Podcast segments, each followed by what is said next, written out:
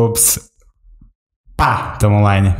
Boa noite, pessoal. Eu sou o Arthur. Seja todo mundo bem-vindo. Boa noite aí, galerinha. É o Matheus, tudo certo? Espero que todo mundo esteja bem aí de casa, na rua, onde estiver. É, deixa o like, se inscreva aí para ajudar a Paula aí a ganhar 100 reais mais um lanche. Seja bem-vinda, Paula. Como que você Obrigada. está? Muito obrigada, obrigada pelo convite. Eu tô bem, e vocês, como é que estão? Tá tudo certo. Tudo certo. Exatamente. Muito bem. Acho legal que esse podcast ah, é o primeiro que, não querendo expor muito as pessoas, mas todo mundo mora no mesmo quarteirão aqui. É. Todo mundo junto aqui. Foi, o lugar, foi a viagem mais longa que eu fiz na minha vida. É, eu falei pra ela que se ela quisesse a gente pagava o Uber pra ela, falou que não precisava e tudo mais. Pediu o Uber, falava pra ele dar umas três voltas no quarteirão. Só vou falar que andou um pouco mais de 5 reais, né? É, exatamente. Muito bom. Coloca duas paradas, né? Sim. Coloca uma pão de açúcar, depois volta, né? É, compra alguma coisa lá, depois vem, né? É. É. Justo. Só Dá- pro Uber não assustar, né? Dava pra ter colocado a parada na casa da Camila e vo- de volta pra cá. É, é. pra, se ela quisesse assistir aqui ao vivo. Ela e o Pedro, né? Ela e o Pedro, Com exatamente. certeza. Ah, o Pedro não vem nem do da Camila, pô. Mas é que o Pedro não fala, ele vai, se ele estiver assistindo, mas eu sei que ele gosta mais de mim que a- do que ele gosta da Camila. Teve uma época que ele falou que ele escolheu a irmã errada. A rixa aí, ó. É. Quem- estiver assistindo, ó, dá uma indireta aí. A Camila sabia disso? Sabia, ela- ele falava na frente dela. Ah, vixe. Se, def- se defende no comentário. E não tinha briga de irmã? A, a, nossa, a diferença de idade nossa é. Desculpa, Camila. São quatro anos, quatro, cinco anos de diferença, então não tinha muito essa disputa. Só de. Ela sempre foi mais, mais durona, assim, do- dos quatro. Ela era difícil. mas, é, mas valeu a pena, assim. É um, é um- eu falei isso lá no, no, no dela, no podcast dela, que é um puto exemplo de mulher. Pra mim é minha irmã, não tenho o que falar dela. Realmente, realmente. Ah, Eu gosto demais da Camila. É. Pena que a gente ficou muito tempo sem contato por conta da, da pandemia e tal. Uhum, uhum. Você sabe por que eu conheço ela? Não, por Pokémon, certeza. Pokémon. Lógico. Exatamente, é. Assim como 90% dos amigos deles, né? Exatamente. Muito bom. Imaginei. Mas é bom, aí. Ajudou, ajudou? Ajudou. Todas as ferramentas aí são bem-vindas. Ela nunca te fez. eh, te trouxe junto pra jogar? E eles fizeram abaixar, ou baixar o jogo, eu tinha, só que eu não tinha muita paciência, tinha que ficar andando, né? Tinha- Aham. Eu deixava no trabalho ligado, mas aí a internet não pegava. Aí eu desencanei e dei o meu perfil pro Pedro. Ele usa o meu perfil Eu do tenho Pokémon. certeza. eu tenho certeza que ele usa. Sim, eu não sei se pode falar, mas eu já tô entregando ele. É, ele usa o meu. O vontade aí. Pedro, é- o Pedro é um do, da cidade, do, do pessoal que eu conheço, é um dos que mais joga. E olha que eu conheço bastante o pessoal aqui que Cara, joga. é fantástico. No, alguns domingos ou sábados a gente almoça na casa dos meus pais, né? É, pelo menos quinzenalmente aí pra gente tentar. Uma coisa que a gente acabou perdendo conta da pandemia. E aí tá o Pedro, quando ele vai, ele vai com o celular dele, tá o dele, o da Camila e mais um, que é o que é o do meu perfil do jogo. E fica lá. Batendo assim na telinha, fazendo não sei o quê. Aí às vezes aí eles pegam, jogam pra capturar o Pokémon. É maravilhoso. É muito bom, é. É. muito bom. Saudade de jogar isso daí. Já estão. Não, não pararam, né?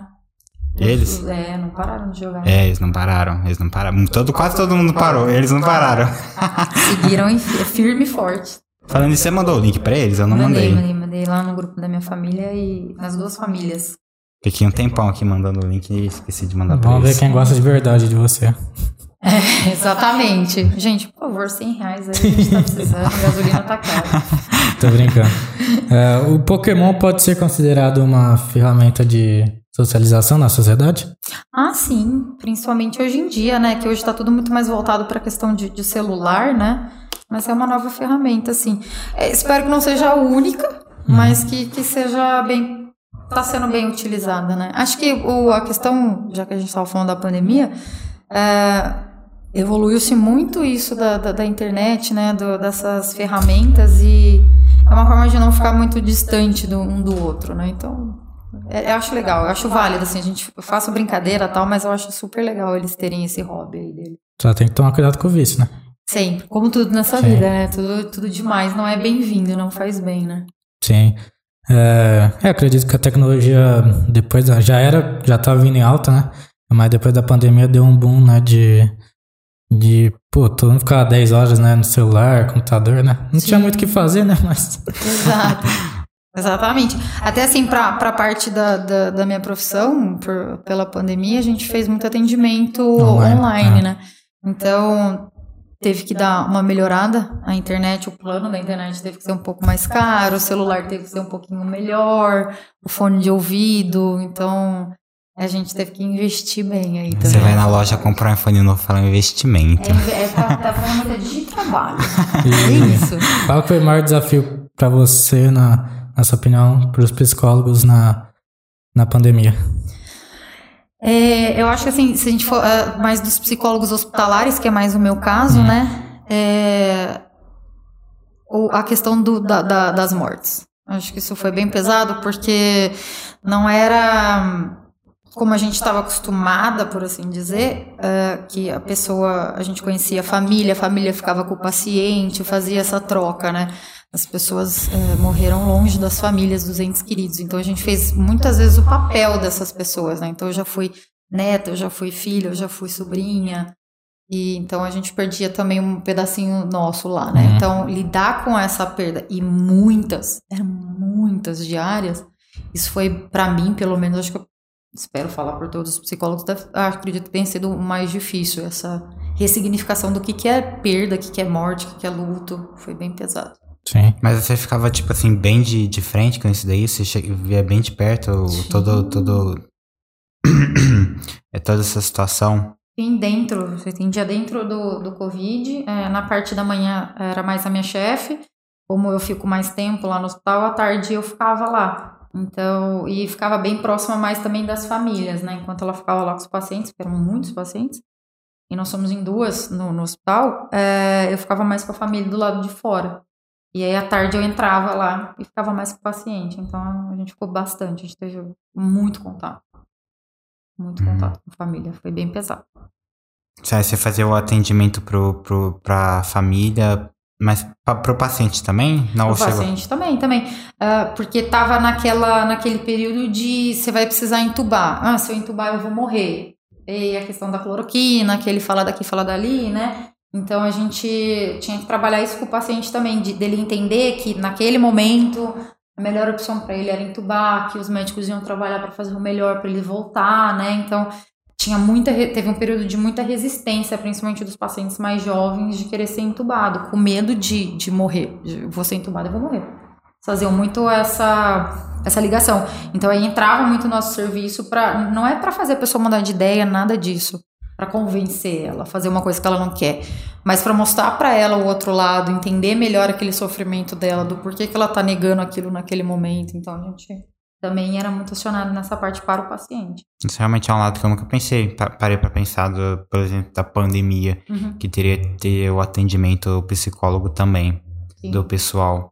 É, Inclusive, na, na época, eu lembro que, é, tipo assim, já chegou para mim alguns áudios viralizados, coisa vídeo na internet, no Instagram, de gente, tipo assim, ah, eu vou ser entubar, entubado e se despedindo da família, uhum.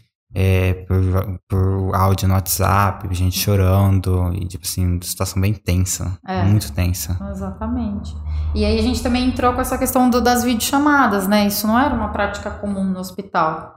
Então a gente teve também que se adequar nisso. Então aí fazia-se as videochamadas para a família não ficar tão distante da, do, do paciente, né? É, algumas vezes um, alguns minutinhos antes de fazer a intubação para a família ter esse momento até dessa possível, né? Porque hoje até hoje, né? A gente não sabe por que, que fulano morreu e ciclano não morreu. É, mas essa possível despedida, né? Então o, aí também entrou muito a internet, o celular para a gente poder fazer essa despedida que eles não tinham no comecinho, né? Até a gente se readequar a tudo isso foi muito pesado. Mas é, é, foi muito pesado, assim, quem não... Todo mundo viveu, cada um com a sua especificidade, lógico, não, não gosto de falar que estava todo mundo no mesmo barco, porque cada um viveu de um, de um jeito a pandemia. Mas profissional da área da saúde, que ficou dentro do hospital, mais especificamente, é, é uma experiência que eu não desejo a ninguém viver de novo. Foi horrível. Foi horrível. Imagino. É, eu, eu falo, tipo assim, constantemente, por exemplo, pra gente que é meio negacionista do tamanho das coisas que aconteceram. Por exemplo, você sabe que o bagulho, tipo assim, o bagulho tá tenso Uhum. quando a gente que você conhece começa a morrer. E eu conheci gente que, tipo assim, num mês tá, eu vi, eu vi numa semana e na outra semana morreu. Hum. Literalmente, na outra semana morreu. É... Aí, se, tipo assim, você pega noção, se o pessoal à sua volta começa, começa a morrer. Vocês perderam pessoas na. Próximas, não. Mas ah, como é, foi mais colega de trabalho. Uhum. Teve um tapeceiro nosso que eu vi em menos de um mês. E, ele tava tudo certo, em paz. Uhum. Ele era uma pessoa é, jovem e morreu. Nossa. Aí também, o, por exemplo, um, um outro moço que ele já era mais de idade, ele cortava tapete, ia lá pra, aqui pra loja. E foi na mesma semana que ele passou lá na loja que tava tudo bem, na mesma semana ele Uhum. Faleceu. faleceu. É. Você também teve algum? Você conheceu? Ah, é, eu tive, sim, não por conta do Covid, mas, mas foi em decorrente da pandemia. Hum, Mas é um assunto meio. Sim, não, não me sinto tão à vontade de. Claro, Conversar. fica super à vontade. É, mas deixa eu ver. Teve uma tia-avó minha, assim, não próxima assim. Ela pegou Covid, mas depois ela saiu do hospital, só que três dias depois parece que ela tinha pegado uma infecção dentro do hospital, né? E, e aí, foi infelizmente, né? Foi num decorrer disso daí. Ah, o pessoal no chat aqui, a Thalita Gomes falou Paula maravilhosa. Linda. Elo Bueno, Paula arrasando como sempre. É, maravilhosas. Duas psicólogas, inclusive, maravilhosas também, que eu amo muito. Ô pessoal, segue aí a gente, viu? É, por favor, Se gente. inscreve, ajuda ela a Ajuda aí a ganhar Paula. 100 reaisinhos e um lanche. Depois eu pago o álcool. É, mas infelizmente a pandemia teve muitos casos, né? Que o negócio não sabe explicar porque tal pessoa aconteceu isso. Sim. Pessoas novas, infelizmente, partiram, pessoas velhas, né, continuaram. Uhum, uhum. Então é um grande dilema. É, acho muita coisa ainda para ser estudada, para ser compreendida, né? Mas assim, o momento que a gente tá hoje nem se compara, né? É, hoje deu uma melhorada, né, do que... Putz, ainda bem pela, pela vacina, né? Se não fosse a vacina, a gente Senão não ia sobrar ninguém, né? Ninguém. Porque era desde de, de crianças pequenas até idosos de, de 100 anos, né? Então, é aquela doença que não, não, não faz, não tem, não tem especi- especificidade, vai. Ah, ela não vai sumir, né? A gente vai ter que conviver até. Vai, vai. Eu acredito que sim, igual tipo o caso do H1N1, né? Todo ano a gente tem que tomar a vacina, É. porque é uma doença extremamente mutável, então todo ano vem uma vacininha aqui da Pfizer ou de qualquer um que vier. São sempre bem-vindas. É, Todas. sou- é bem, no, bem no começo da pandemia, eu falei, putz, mano, acho que tá começando o apocalipse, né? E ainda tinha, bem no comecinho, dava mó medo, porque você via, não tinha chegado, não tinha espalhado pros outros países, mas você via, tinha uns vídeos de, lá na China, que era do pessoal, na verdade era mais histeria coletiva, porque tinha um monte de vídeo do pessoal desmaiando aos montes, em área pública e coisa assim, falei, puta merda, mano, começou o apocalipse zumbi. Muito assustador. É, aí o bagulho foi. Aí, tipo, ah, foi pra tal país, ah, foi pra tal. Putz, mano, Foi irmão. muito rápido, né, cara? Tipo, começou em é, outubro de 2019, um negócio assim, né? E de repente, em março do. Fevereiro de 2020 já tava. É, eu fiquei sabendo só em dezembro, que aí que eu, vi- que eu vi, tipo, uns vídeos desses assim, mas, tipo assim, já no começo de 2020, explodiu, irmão. Foi Explodiu. um negócio. É. É, eu lembro que eu, tá, eu tava viajando e, tipo assim, ah, fui pra, pra. Qual o nome? Caramba, eu fui pra uma praia aqui no litoral norte de São Paulo. Aí eu tava numa pousada, tinha um, um sargentino lá, aí eu já fiquei com medo de gringo. Falei, meu Deus, deixa eu ir embora, quero ir pra minha casa, irmão. Mas é, é, você falou histeria, ela é muito interessante. Tipo, é, como a gente não entende, a gente não sabe o que, que é aquilo, a gente vai criando, né? O ser humano é sempre muito criativo. Na parte negativa, então, é maravilhoso. É, a gente já vai criando, né, teorias e vai achando, meu Deus, o que, que é isso? Como é que vai ser? Pô, é, até a gente aprender da máscara, da higienização das mãos. Hoje a gente sabe que não é assim, né? De ficar aqui, tá aqui. É. Demorou muito, mas a criatividade, ela ajudou bastante nessa Não, aí. E, e- eu sou, tipo, eu muito crente de, tipo, o poder da, da gente, da nossa cabeça tem um, tipo, um poder incrível no nosso corpo. É... E eu, eu fiquei doente na, nessa viagem, tipo, muito rápido, do nada. Eu não fiquei, ah, a garganta começou a ficar ruim, não. Do nada eu tipo, fiquei com o corpo mal, é, fiquei de cama. Foi só um dia lá da viagem que foi assim, mas tipo assim. Uh, eu já fiquei com isso na cabeça. Será que eu tô com essa doença? Uhum, uhum. É. E o medo, né, de realmente estar com ela e morrer. É, eu, eu, na, na, eu não sabia, tipo, com, com o que era na, naquela época, mas, tipo, eu já fiquei me. Putz, será que eu tô? Sim, sim. Nossa, é assustador esse pensamento. Vocês tiveram Covid? Eu peguei ano passado. É, foi ano passado, né? Foi. Foi ano passado. Ele tem sorte, ele. Umas tá, seis tá pessoas que ele conviveu pegou. É.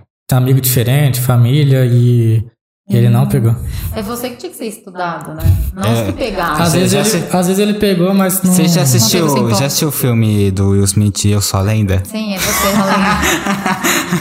você é a cura de todos. Eu sou a cura, tá Mas ele, ele deu. Mano, eu bebi na, no bico da garrafa dele. Foi no bico. Eu bebi na garrafa dele. Fazer academia junto. Um dia antes dele testar positivo. muito é. bom. E não pegou mesmo assim. E eu não peguei, pelo menos eu não, não eu não fiz o teste. Sintomas, né? É.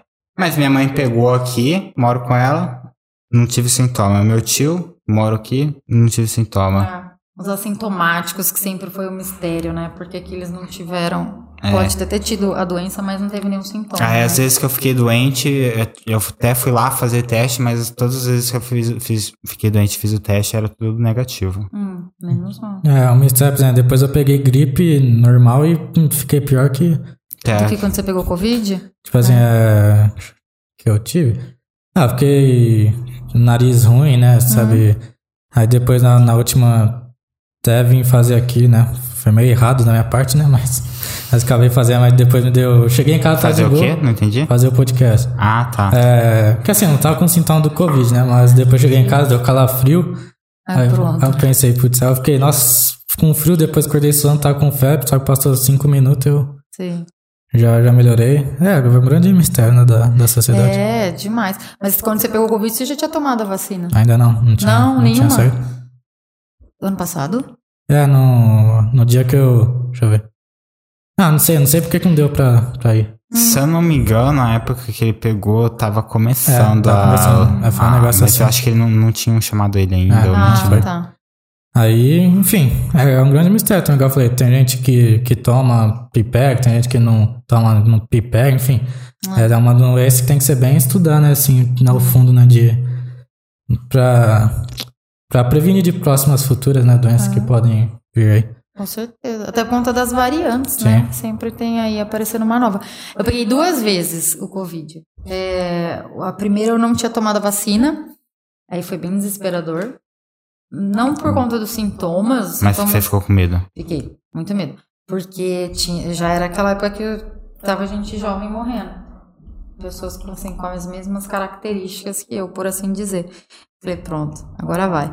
Mas assim, nem pelos sintomas, é muito ruim, tava bem ruim, mas nada de ir pro hospital, oxigênio, essas coisas, foi tranquilo. A diferença, depois de, da segunda vez, eu já tinha tomado três doses. Eu, eu achei que fosse uma alergia. Eu fui fazer por. Tá de boa. Mas, é, mas tava de boa também. De boa. Foi outra, outra cabeça, outro momento. Já, já tava bem mais tranquilo, né? Ah, só rinite aqui. Foi, eita, eu tô com. É. Tava, tava espirrando, tava ruim. Minha mãe falou assim: vai fazer o teste. Eu falei, ah, mãe, é só alergia, mas vai fazer. Aí eu mas vai fazer. Se, se, for, se, se for, você pega um, um atestado. Um ainda, era atestado de, de 14, 14 dias, então é. hoje não é mais, né? Então valeu a pena. Então. A vez que eu tava com um gripezinho e deu negativo, eu falei, vixe, que, que bom que eu não. que legal. que é. Bom, dava esses 14 dias pra gente descansar, né? É, então. Brincadeiras à parte, assim, mas dava. é muito bom. É, vamos mudar de ação nessa situação triste, né? Acostumada, falei pra vocês. É. Aqui, psicóloga, a gente tá mais acostumado pra falar coisa triste do que coisa boa. Vamos fazer uma pergunta diferente pra você. Hum. O que, que como você espera se encontrar daqui a cinco anos? Cinco anos eu vou ter 41. Eu espero que, segundo a minha amiga Isabela, terapeuta ocupacional lá da, da Santa Casa que a gente trabalha junto, é, sem mais nenhuma pós-graduação, porque ela fala que eu preciso viver. que eu fico arranjando problema para mim. E ainda trabalhando no hospital, mas com acho que mais tranquilidade, mais leve. Uhum. 41 espero estar mais leve nesse contexto aí de ambiente hospitalar. Quais são suas, suas graduações, perdão? É, eu, tenho, eu tenho pós-graduação em psicologia clínica em análise do comportamento, psicologia hospitalar pelo Conselho Federal de Psicologia, neuropsicologia pela USP de São Paulo e agora eu estou fazendo em cuidados paliativos pelo Einstein. Cuidados paliativos? É. O que que... Cuidados paliativos é aquele cuidado quando o paciente, a doença do paciente, ele já não tem o foco mais da cura. Então você vai ah, investir mais numa qualidade de vida, hum, focando, tirando o sofrimento, sem continuar o sofrimento da pessoa. Por exemplo, o exemplo mais comum que a gente tem é pacientes oncológicos, pacientes terminais, né? Aquele, a quimioterapia dela, ela vai fazer uma terapia paliativa que é para o câncer ou não aumentar ou não trazer dor para ele e tal, mas não vai curar ele mais. Então aí você vai diminuindo o- os investimentos desnecessários no paciente e focando mais esse fim de vida mais Uma qualidade de tranquilo. vida mais legal. É, O Arthur falou, vamos tentar fazer um, fugir um pouquinho do assunto já triste. Os cuidados paliativos não é pra ser triste, é porque é uma coisa que foca muito na questão da morte, né? Ah, uma coisa liga a outra, né? É, qualquer assunto bom, às vezes, vai ligar no assunto ruim. Mas é porque a gente tem que. É assim, é, é- por ser psicólogo e gostar muito dessa área, é, a gente tem que desmistificar a questão Sim. da morte, achar que é uma coisa ruim, né? E o adoecimento, ele faz parte. É muito difícil a gente ter aquela morte que a gente sempre quis de velhinho dormindo, né? Isso é muito raro. Então, é, fa- faz É parte. muito né? raro. Muito raro. Nossa. Desculpa, Matheus. É muito raro. Gente, desculpa aí, se vocês precisarem de psicólogo, a gente tem vários contatos, mas é muito raro. Qual que é a morte mais comum que tem? Ah, coração. Coração O parar. coração ainda é o maior e logo depois vem o câncer. Eu... Ah, você ganha um O co- o cor- Chateadíssimo. Não, o- tá, o- mas o coração, ele, ele- ele, tipo, ele dói muito, você sabe? Ah, com os pacientes que têm o, o, ah, infarto e aí voltam, né? Conseguem reverter, eles falam que é uma dor fora do comum. Que merda. É. Coisas que a gente vai aprendendo no hospital. A gente gostaria de aprender. Você ganhou um cliente, ó.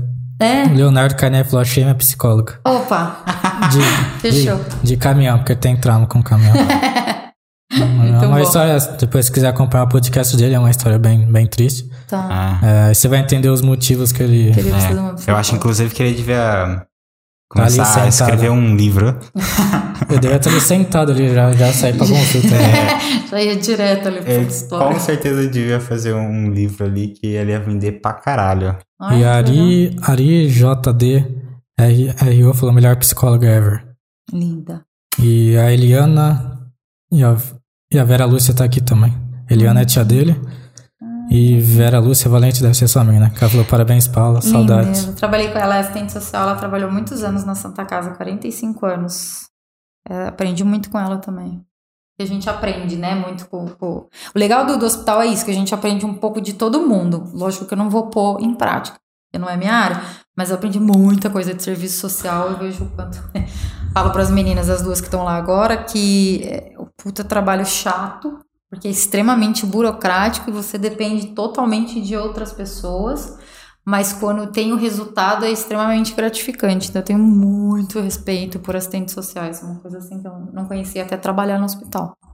Então é, é bem legal, eu gosto muito da Vera, muito saudade dela. Obrigada, Vera. Ah, quem apareceu é a Camila. Falou, Camila. vocês, vocês estão mórbidos hoje. Seja muito bem-vindo, Camila. Bem-vinda ao universo da psicologia, Camila.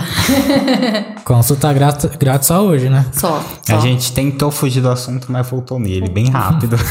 Depois sai, volta de novo, não tem como. Camila, volta no início da live aí que sua irmã deu uma declaração polêmica aí. Tá É, salvo aí, depois verdade, você vê, verdade. né? É. E depois, de- depois no, no chat dá sua explicação. Divórcio total hoje, né? Ô Camila, fala pro Pedro que é pra ele ficar de olho que às vezes eu vou pedir, que nem na sua live, alguma, algum dado de pesquisa, coisa assim. Que o Pedro já ficou de prontidão aí na live dela. É, Falou, né? Pedro, pesquisa Ma- aí pra mim. Manda um Pesquisou. beijo pra Elis, ela falou. Elis, titia te ama, sua linda, que saudade de você. Gostoso. Acho que a gente é íntimo da Elis também, né, Matheus? É, Todo- já- todo- todo- Chamar a Elisa. No dia das crianças, dia 12, a gente vai chamando. É. então. Chama, a Elise e o Denis, né? Não posso esquecer do Denis também, que foi muito falado, nosso cabeleireiro, que é aquele que ela pediu pra eu avisar da, do- Da live. da live. Ele me mandou uma resposta que eu compartilhei. Nossa, tá famosa. Eu falei, não esquece que eu vou falar de você.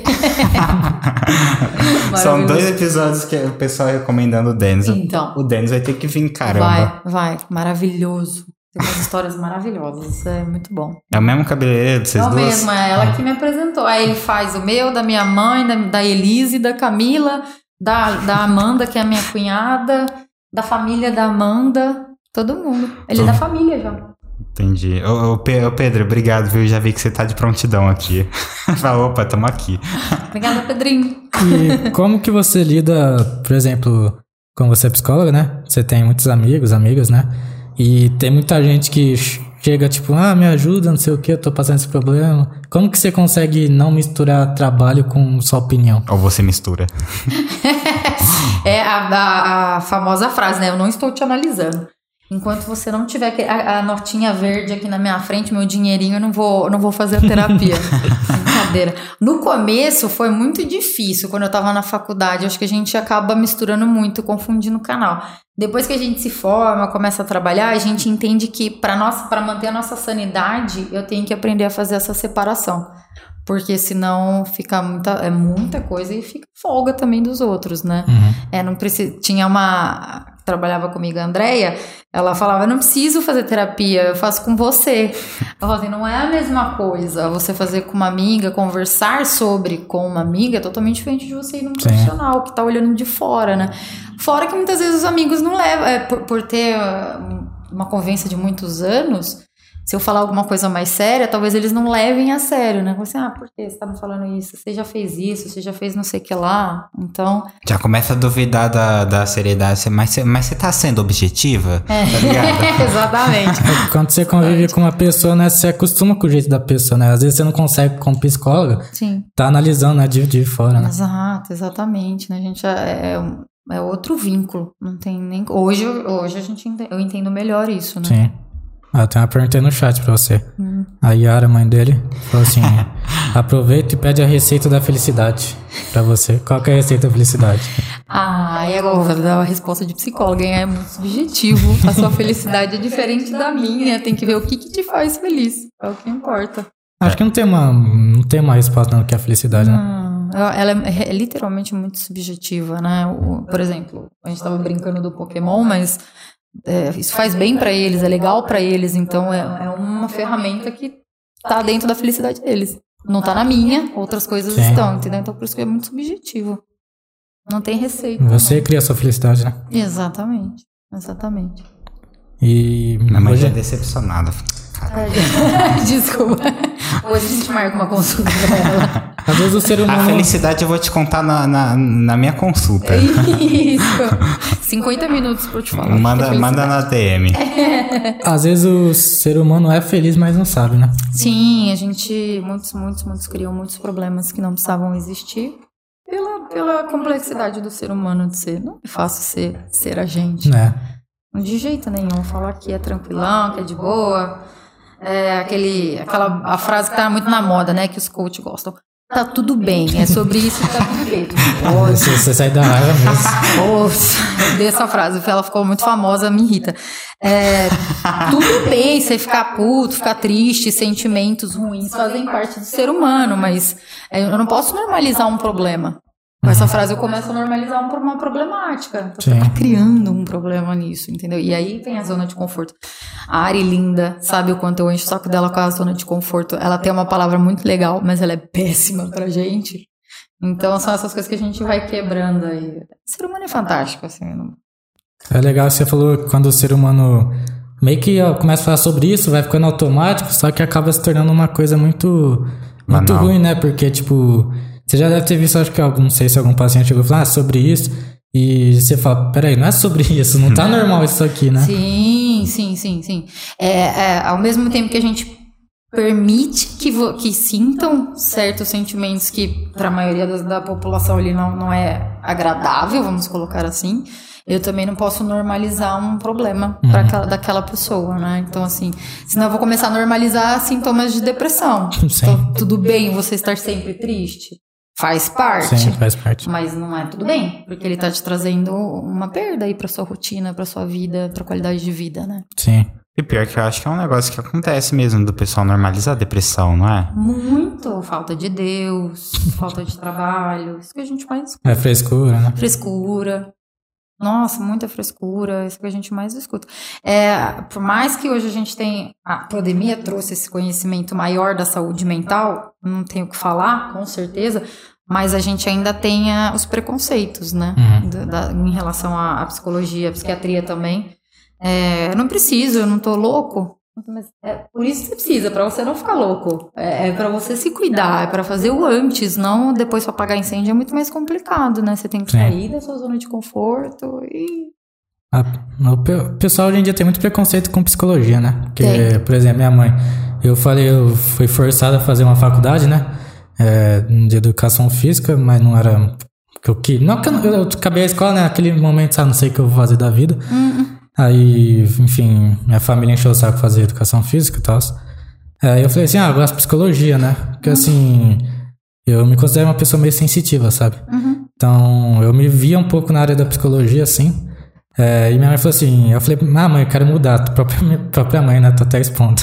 Uhum. Aí a virou falou assim, ah, não, você vai ficar louco depois. Eu falei, como assim? Eu falei, não é assim. Uhum. É porque a gente tem um, um, um tio, tio avô também.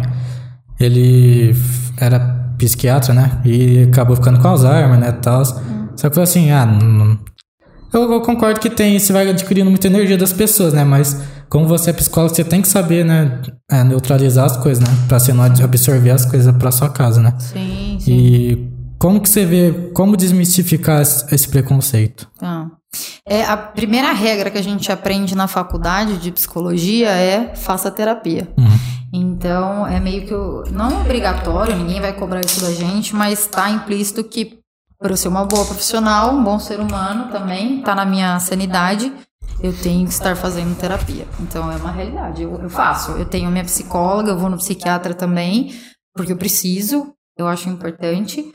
É, é, não é, é você no espelho, não, né? Não. Já você não, fala, eu pago, eu você, pago. Você, na frente do seu, você na frente do espelho, eu sou o máximo. É, é. Mas, é, mas teve uma, uma, paciente minha que perguntou pra mim: você faz, é, você vai na psicóloga? Eu vou. Ah, mas por quê? Você não, não. Você tem o conhecimento, não deveria ser o suficiente você mesmo se analisar? Eu falei, não é assim que funciona.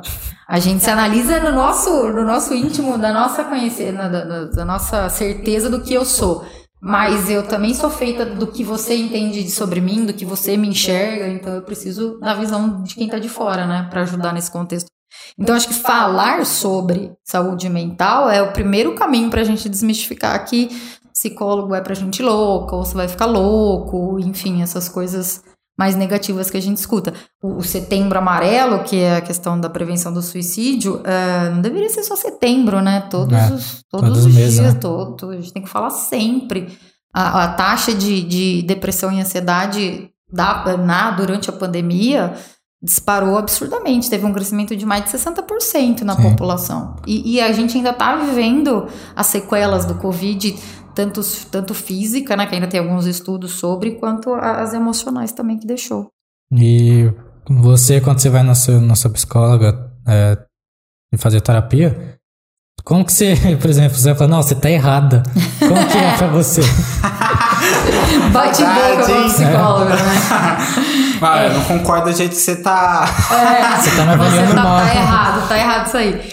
Oh, assim, eu não, não, não acho que seja uma regra também, mas é, é legal fazer a terapia na linha teórica diferente da sua. Então, por exemplo, eu sou. A minha especialização é análise do comportamento. A minha psicóloga, ela é humanista. Uhum. É o oposto. Então, a visão que ela tem sobre coisas que eu teria é totalmente diferente. Ah, Isso ajuda. Então, ela tem uma outra visão, ela tem uma outra teoria, por assim dizer. Diferente de que forma? Diferente, literalmente, por exemplo, ah, é, as meninas vão me ajudar aí, que eu, que eu humanista é só faculdade. É, tem aquela questão do aqui agora, de. Ai, meninas, me ajudem aí, eu não lembro muito. Jung, não é Jung, olha, Jung é psicanálise, que feio, Paula.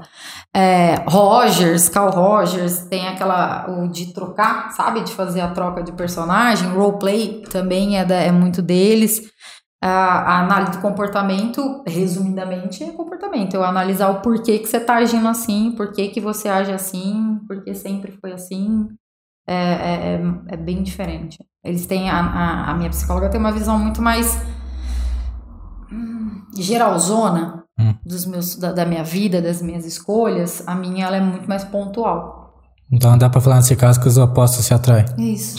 É a Perfeitamente. única vez que funciona isso aí. É, é, exatamente. E, e- e muito, assim. Não, Mas você escolheu ela por ter, um, por ter uma visão diferente da sua? Ela foi uma recomendação de uma amiga que eu tava procurando, né? E aí ela perguntou: tem problema ser nessa linha teórica? Eu falei: não, porque essa amiga também é da mesma eh, linha teórica que eu, a Giovana, maravilhosa, psicóloga maravilhosa, também aprendi demais com ela. Ela que me recomendou a que eu tô hoje. E ela falou: ó, é outra teoria da nossa tal.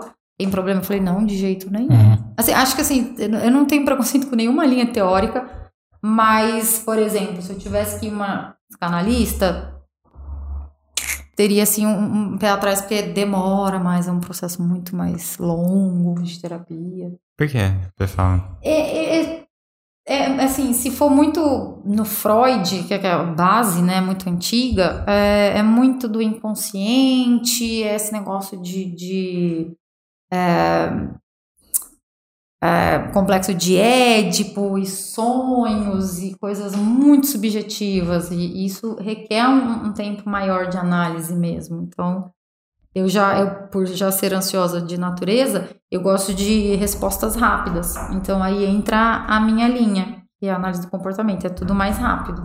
Tudo Uhum. mais rápido. Então, eu teria essa dificuldade, mas não deixaria de fazer. Se for um bom profissional. Não- eu acho que as pessoas também não podem ficar só se apegando a isso. Uhum. É, todas as linhas, se for um bom profissional, então tá garantida aí uma, uma resposta boa aí de mudança. Então você gosta que a pessoa seja sincera, direto. Sim. Você não gosta daquela pessoa que tenta enrolar. Hum, Acho que é um grande problema da sociedade, né? é. A- quando a pessoa é muito sincera, a outra pessoa, tipo, é, se assusta, né? Sim. E quando você enrola a pessoa, também a pessoa fica perdida, né? Uhum. Também. É. E hoje em dia a gente é muito jovens, né? Tanto em relações é, amorosas. Uhum. é, não tá acostumado a ver que a pessoa, né? Quer ser sincera ou... ou- Hoje em dia também tu gosta falando setembro amarelo, né? Até engraçado que eu e o Matheus a gente vê lá no, no Twitter, nesses lugares. Ah, tem que ter respeito pelo próximo. Essa mesma pessoa que tá postando isso não tem respeito pelo próximo. Exato, a hipocrisia. É, dá vontade de xingar a pessoa. Sim, sim, sim. É, é muito complicado mesmo. Aquele, aquele meme lá, é, é um cachorrinho lá no fundo, é, enfim, a hipocrisia. É, é Já viu esse daí? Exa- esse mesmo, é. Acho que ele resume bem a, os tempos de hoje. É bem isso. Mas a, a questão da, da honestidade, da sinceridade, é uma coisa também que. é, voltando no assunto triste, Não, pode peço voltar. desculpa. Não, pode falar, pode falar. vontade aí. A gente só achou engraçado que a gente falou, vamos mudar de assunto. Caiu logo em como, seguida. Não tem como. É, eu aprendi muito no hospital isso, né? Porque quando. ah, pra dar notícia de óbito, de, de doença, enfim, é o médico que tem que Uhum. falar. E a gente acompanha, claro, a gente faz as nossas intervenções, mas é, tem que sair do médico, porque isso é conhecimento médico, Sim. né? É, e ah, não todos, claro, mas a dificuldade deles chegarem no ponto é Sim. muito grande. É muito grande. Então, assim, tem uma, uma, uma enrolação muito grande, né? Ah, porque tá tentando amenizar, apaziguar, que não sei o quê, pra não dar aquele soco e tal.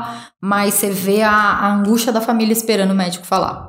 Eles ficam com a mãozinha nervosa, o pezinho tremendo. Doutor, o que, que você vai. Tem, tem família que fala, fala Hum. logo. Ele morreu, né? Fala logo. Então, é, eu acho que essa questão, você tem que saber chegar logo, ser sincero, né? Mas, é, sem Mas não pode machucar. assustar, né? Também de Exato. primeira, assim. Exato. É, é, é uma, é uma situação diferente, né? Porque médico, né? Geralmente você não vai ficar, o seu pai morreu, Não. né? Que é um pouco... Tem uns que fazem isso. Tem? Mas tem. Ixi. Os mais antigos não tem muita mais paciência, então eles já vão pá, já dão um tapão. Mas essa, essa galera que tá vindo mais hoje, eles estão. Mas o. Nesse caso tem até uma curiosidade. Se um cara chega assim, ah, seu pai morreu. O choque da pessoa inicial não vai ser bom? Tipo, pra já. Porque imagina um médico vir e falar, ah, aconteceu isso, isso, isso, aí a pessoa já tá se desesperando por dentro. Hum. Aí vai gerar uma, uma onda de, de emoção, né? Mas será que tá vivo? Será que não tá? Hum. O choque da pessoa de primeira não vai ser mais fácil da pessoa superar ou, ou é melhor conduzir uma. Um, tipo uma redação, né? Com Uma começo, meio e fim. É. Depende muito para quem a gente está falando a notícia. É, se é um familiar que é aquele que a gente está acostumado, que está sempre acompanhando, que Uhum. teve. Bom, sabe tudo. é, então aí é mais fácil pro, pro, pro médico já chegar e já Uhum, jogar. Mais direto. É.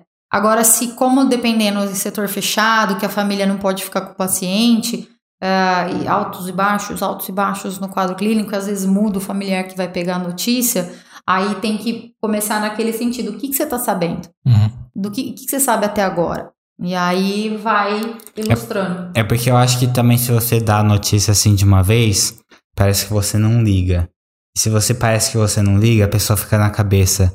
Mas será que essa pessoa que não liga fez o máximo pra, É. pra salvar a pessoa também? Ah, eu É, fico, tem eu, eu acho, também. eu acho que eu ficaria com isso na cabeça também. É. Ia sair de lá e falar, nossa, esse filho da puta não deve ter. Tem, tem isso, tem família que questiona, mas vocês fizeram mesmo? Tudo? É, entendeu? É. É, tem esse lado também de cara questionar, tá- né? É. Porque chegando assim também parece que ah, Se, o- se, o- fizemos... se o cara, É. se o cara chega assim pra mim, ou pode ir embora, eu falei, ah, ele tá bem? Não, ele morreu. É, exato, exato. É. Tá É. ligado? E na pandemia teve muito isso, né? Porque como as famílias não podiam ir até o hospital, porque estava no, no lockdown também, e a gente não sabia quem estava contaminado, quem que não estava, tinha, tinha esse questionamento, né? Do.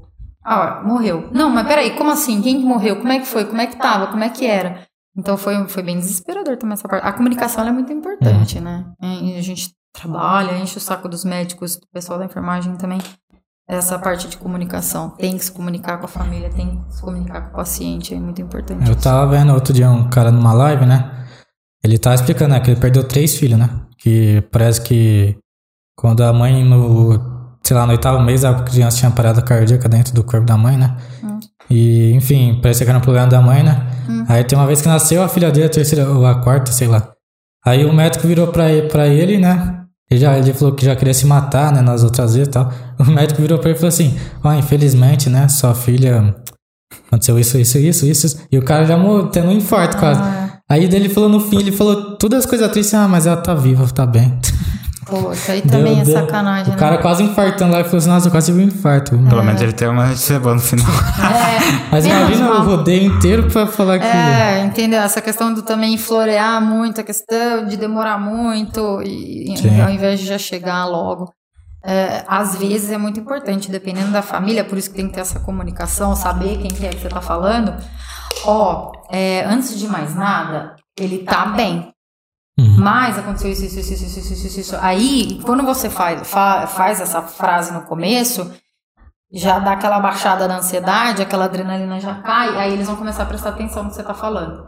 Porque senão, se você demora, enrola muito, pra chegar no final e tá tudo bem, eles já vão esquecer tudo que aconteceu antes, tudo que vocês falaram antes, já foi. Sim. Tem essa atenção seletiva por conta do momento, né? Dessa angústia, desse medo todo do que vai Hum. ouvir. E tem que tomar cuidado com quem que você fala, né, atrás do telefone, porque voltando à pandemia, meu tio foi um dos primeiros casos em Ribeirão, pegou Covid. Os médicos não sabiam, né? Era aquele negócio, ah, você só vai pro hospital se tá sentindo falta de ar, esse negócio aí. Aí meu tio num dia tava bem, depois não entubou, né, tal, e enfim, teve duas paradas cardíacas, quase morreu lá. Mas o médico tem que saber quem que fala. Imagina ligar pra minha avó e falar, ó, aconteceu isso seu, seu filho, não sei o quê. Então é capaz que a pessoa que tá atrás do telefone tenha Sim. algum, algum infarto, né? Algum, sei lá. Passa mal, é. é. A gente sempre, a gente não pode dar notícia por telefone. Uhum. Isso é fato para todo hospital, porque eu não sei quem tá atendendo o telefone, eu não sei com quem que tá, como é que Sim. tá. E, e pela pandemia, como não tinha esse acesso muito livre de ir até o hospital, era a única exceção que a gente abria. Era quando realmente o paciente tinha ido a óbito ou já estava muito grave. E aí, pelo menos um familiar, a gente sempre confiando na família que aquele familiar não tem, não estava com Covid, né? Fosse até o hospital Ah. para o médico poder conversar e dar a notícia, porque não dá pra dar por telefone isso. É, eu acho que também tem que ser uma parte do médico, né? Porque, igual você falou, tem muito médico que tá cansado, né? Já quer nem saber quem que é a pessoa que tá atrás. Uhum. Tem que ah, você é o que da tal pessoa? Ah, sua mãe. Ah, passa o telefone. Tem, tem que passar uma pessoa que tá mais, Sim, mais, jo equilibrado. é, que mais jovem, né? Equilibrado também. Essa história me lembrou ah, uma história que eu escutei na internet que falam que é verdadeira. Que Eu vi na internet Mas- que é verdade, já Não, então. até atrás. é, que é de quando é, começaram a fazer cirurgia, mas tipo assim, é, o negócio era meio bruto ainda. Aí a cirurgia com o nível de de mortalidade de 300%. Normalmente nível de mortalidade de 100% se o paciente morrer. Sim. O cara tava fazendo um- uma amputação, aí a serra pegou no, no, no cara, na, na assistente, no enfermeiro. Ele morreu de infecção, o, outro, o paciente morreu de perda de sangue e um, alguém que tava assistindo, no- tipo assim, a, a cirurgia morreu de choque. Credo, que macabro. Então, tipo assim, eu a, nunca vi isso, ainda bem. a, a cirurgia com 300% de mortalidade. E além do paciente morrer, morreu Por mais isso dois. que é 300%. Todo mundo que Parece, tava ali. parece uma história isso aí. Parece filme de terror, sabe? É, não, não sei se é verdade isso não, gente. É o fake news aí. É. Morrer de choque é meio. Você morreu de susto? Cagar caralho, Morreu de mano. susto. Mas você é fresco, hein? Mas você sabe, você vai fazer uma pergunta, mas é só por conta do Não, morrer de à vontade. susto. Teve, acho que quando eu entrei na, no hospital, era um paciente, ele teve um AVC. Porque ele teve um AVC por quê? Porque ele tava assistindo o jogo do Palmeiras. E era quando o Palmeiras ia cair pra segunda divisão de novo. e ele, muito, muito, muito. É, é, o médico fala que tem que ter um antecedente também, né? Mas assim, foi tão. Ficou tão puto, ficou tão nervoso que pá, deu Nossa. Deus me perdoa por estar morrendo. Por estar indo. por estar morrendo. Não, morrendo não, por favor, ainda não. Mas, é, assim, na, na- quando você escuta, é, essa é uma das coisas que a gente tem que ficar muito na plena. Falam que o psicólogo não pode ter muita, não fazer muita careta, mas meus pacientes sabem que eu faço. Não tem como, eu sou muito expressiva. mas essa parte do. A máscara ajuda isso muito a gente, né? Que você dá a risadinha aqui embaixo da máscara e ninguém tá. Isso é ótimo, foi maravilhoso. Espero que a máscara no hospital nunca saia. Mas tem que dar aquela segurada pra não rir de umas situações bizarras que a gente vê. Objetos em orifícios. Objetos em Em orifício. orifícios a gente vê, então a gente não pode julgar, a gente tem que ficar calmo, entender por que parou ali. ali. Essas coisas é, tem. Você não pode rir, de jeito nenhum. é. Ó, Meu o Deus, chat ser aqui. demitido. O, o Pedro falou: Aí, Paulinha, você é coach?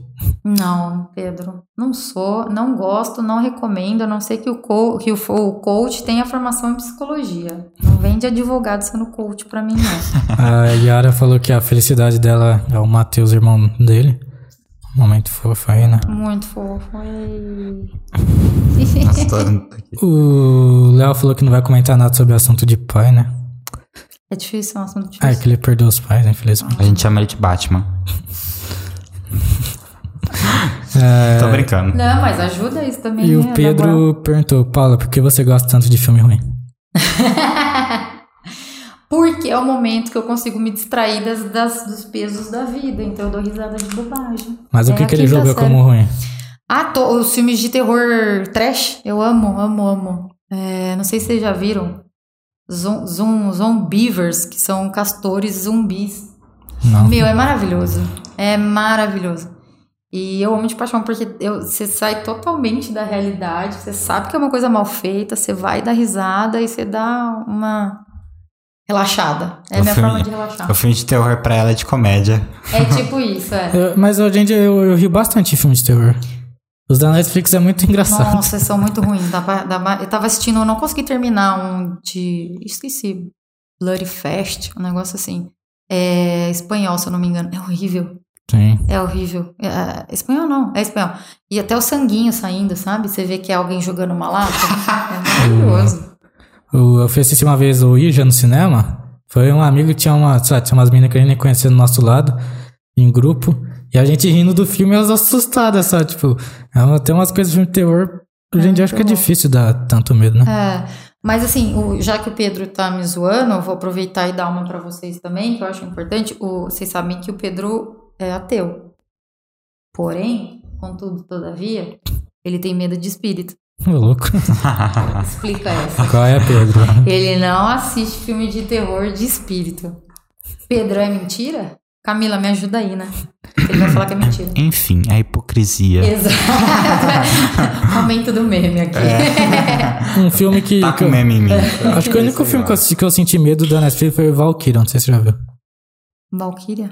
Que é é uma história real, aconteceu. Do, do Tom Cruise? Não, Do, na da guerra, não. não. Não. É de terror. Não, onde tem? Não, eu tinha na Netflix. É um filme que eu saí com dor, eu fiquei com dor de cabeça pra assistir, que é bem pesado mesmo o filme. É?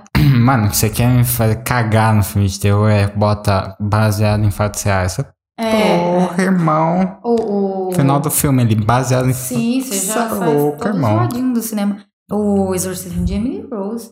É, teve, não foi esse filme que os atores morreu depois? Teve um filme de terror que os atores morreu depois. O Iluminado. É, então, vocês a, a menininha.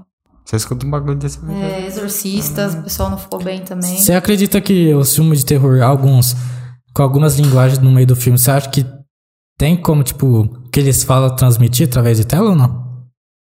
Tipo. Tipo ritual, sei lá, alguma coisa assim, palavras.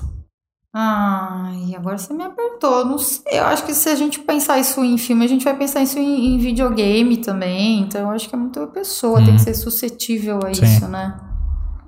É, é um assunto delicado, assim. Até essa questão de, de, de, de celular para criança pequenininha, né? A gente sabe dos malefícios, isso a longo prazo. Tem que tentar deixar o mais tardio possível o uso disso, mas é, incentivar, colocar assim essa palavra, é, depende muito da pessoa. Muito da pessoa. Sim. O o Léo fez uma pergunta aqui pra você. O que a gente falou que é o Batman.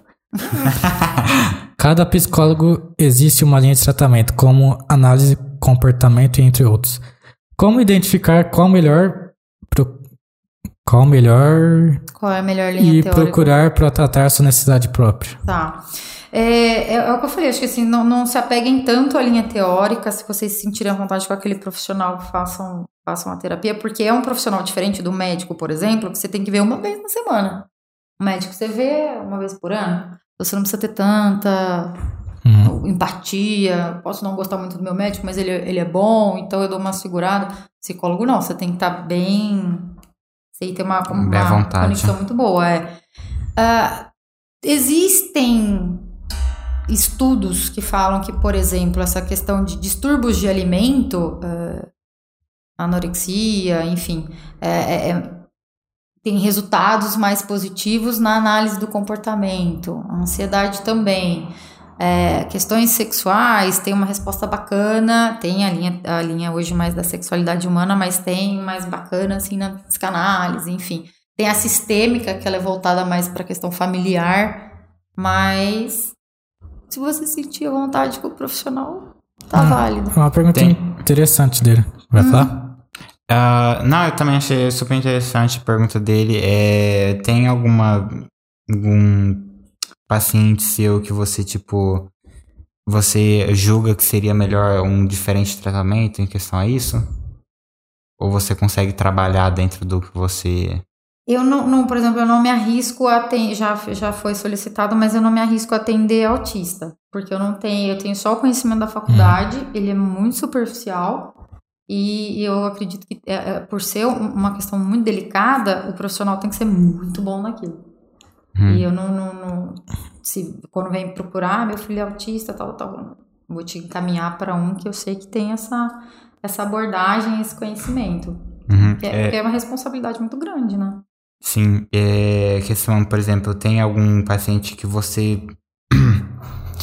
Às vezes você, você conseguiria ver que nele precisaria ser um outro, um uma outra abordagem. Você tem a sua que é por comportamento. Hum. Você acha que consegue ver algum paciente seu que precisaria mais do, de humanos ou de psicanálise?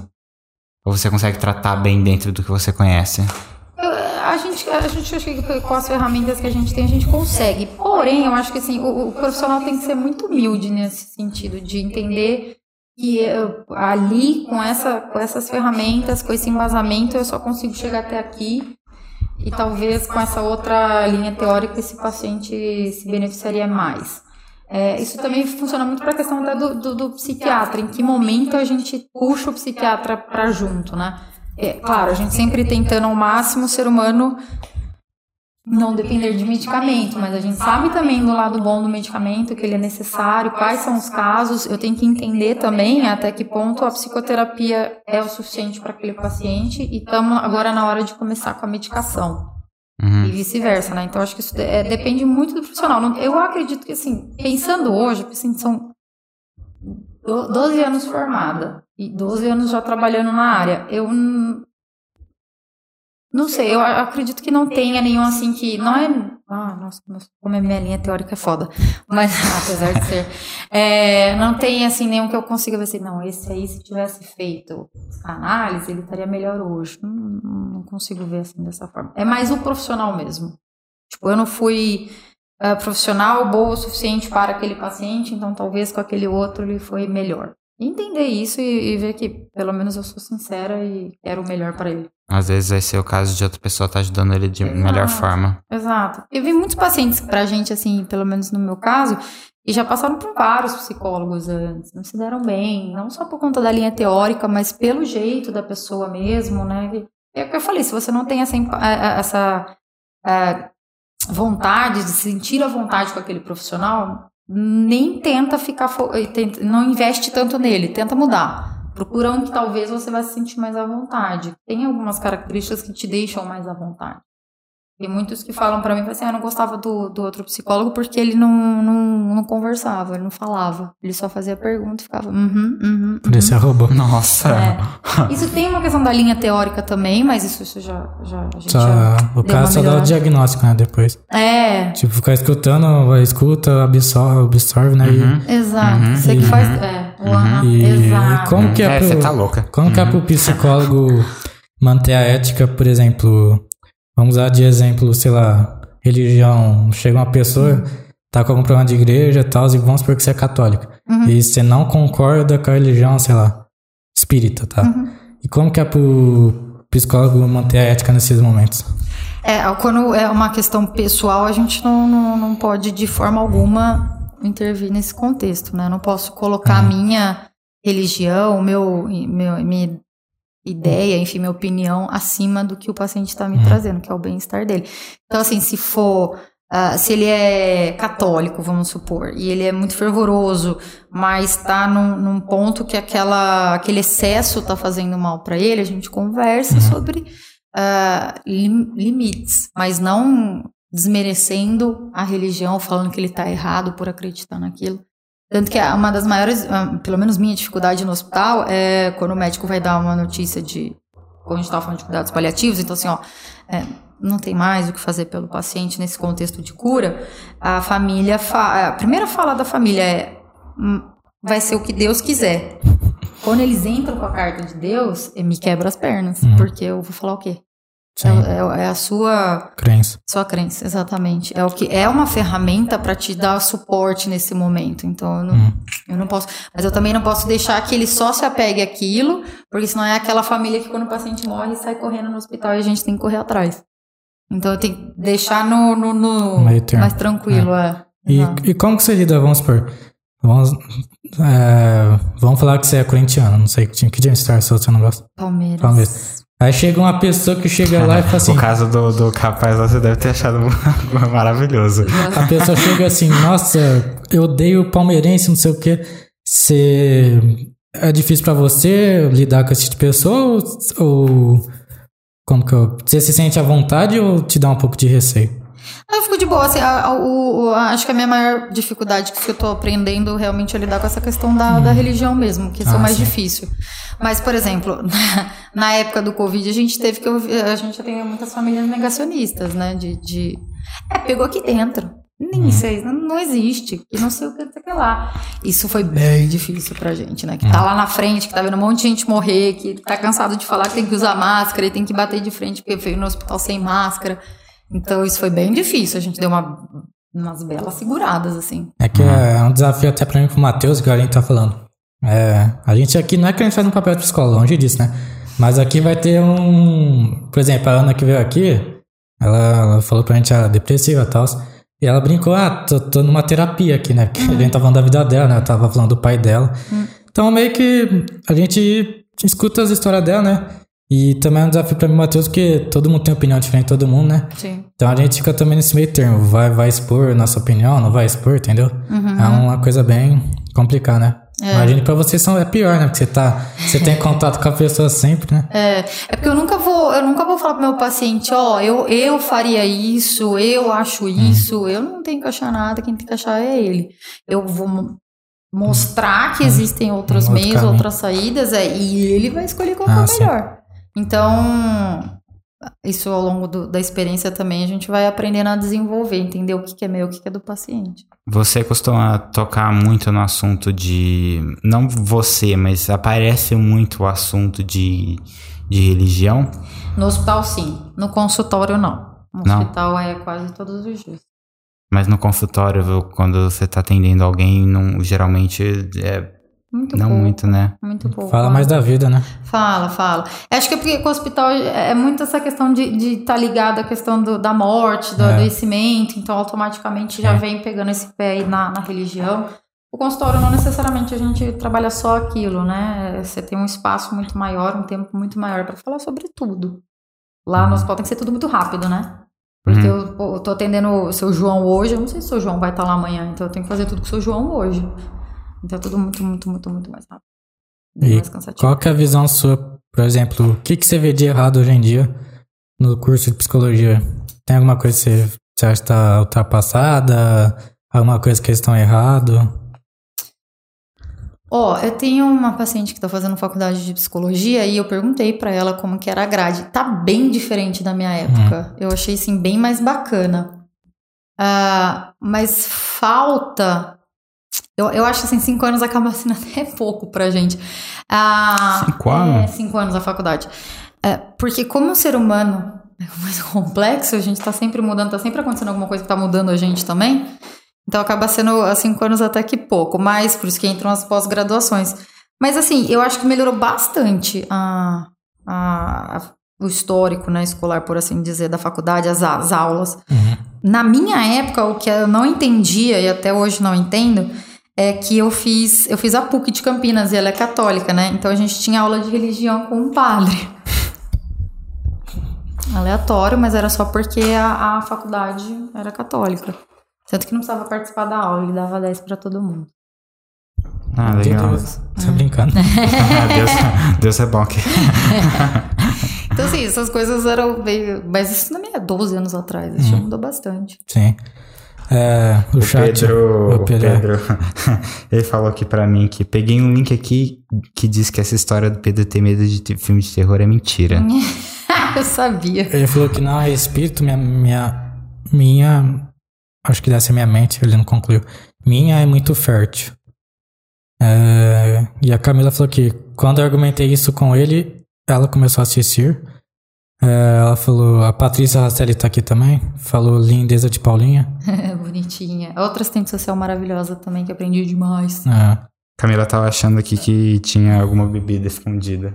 Não, meu anjo, é só aguinha. é vodka. Eu, ofe- eu ofereci pra ela, mas ela vai dirigir pra ir embora. É, muito longe, Camila, não é legal. E a Camila falou exercício de Emily Rose Medo.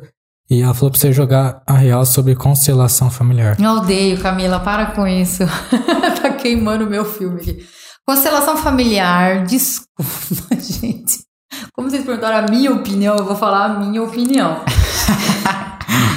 Ela era. A, a- tem uma amiga que sabe me explicar, que sabe explicar isso muito melhor do que eu. Ela era uma ferramenta usada somente unicamente por psicólogos. Aí veio um bonitão e arrancou isso e, e tá fazendo como uma especialização em constelação familiar. Ela é uma teoria, ela foi criada, embasada por um nazista. Não tem como a gente falar que isso é legal, que isso é bom. Ela não mudou nenhuma transformação, não teve nenhuma transformação ao longo do tempo. É, eles têm algumas justificativas, que eu vou dar um exemplo para vocês. Ah, se você é homossexual, é porque na vida passada você matou sua mãe. Então Nossa. você tá pagando por isso hoje. Você tá fazendo duas coisas erradas, né? Uma Caramba, mas isso é um exemplo é real? um exemplo real. Então, assim, é, é, é muito sério isso. Primeiro que você tá falando que como se homosse- é, o homossexual fosse um, um problema, se fosse uma coisa ruim, porque você tá pagando pela sua vida passada.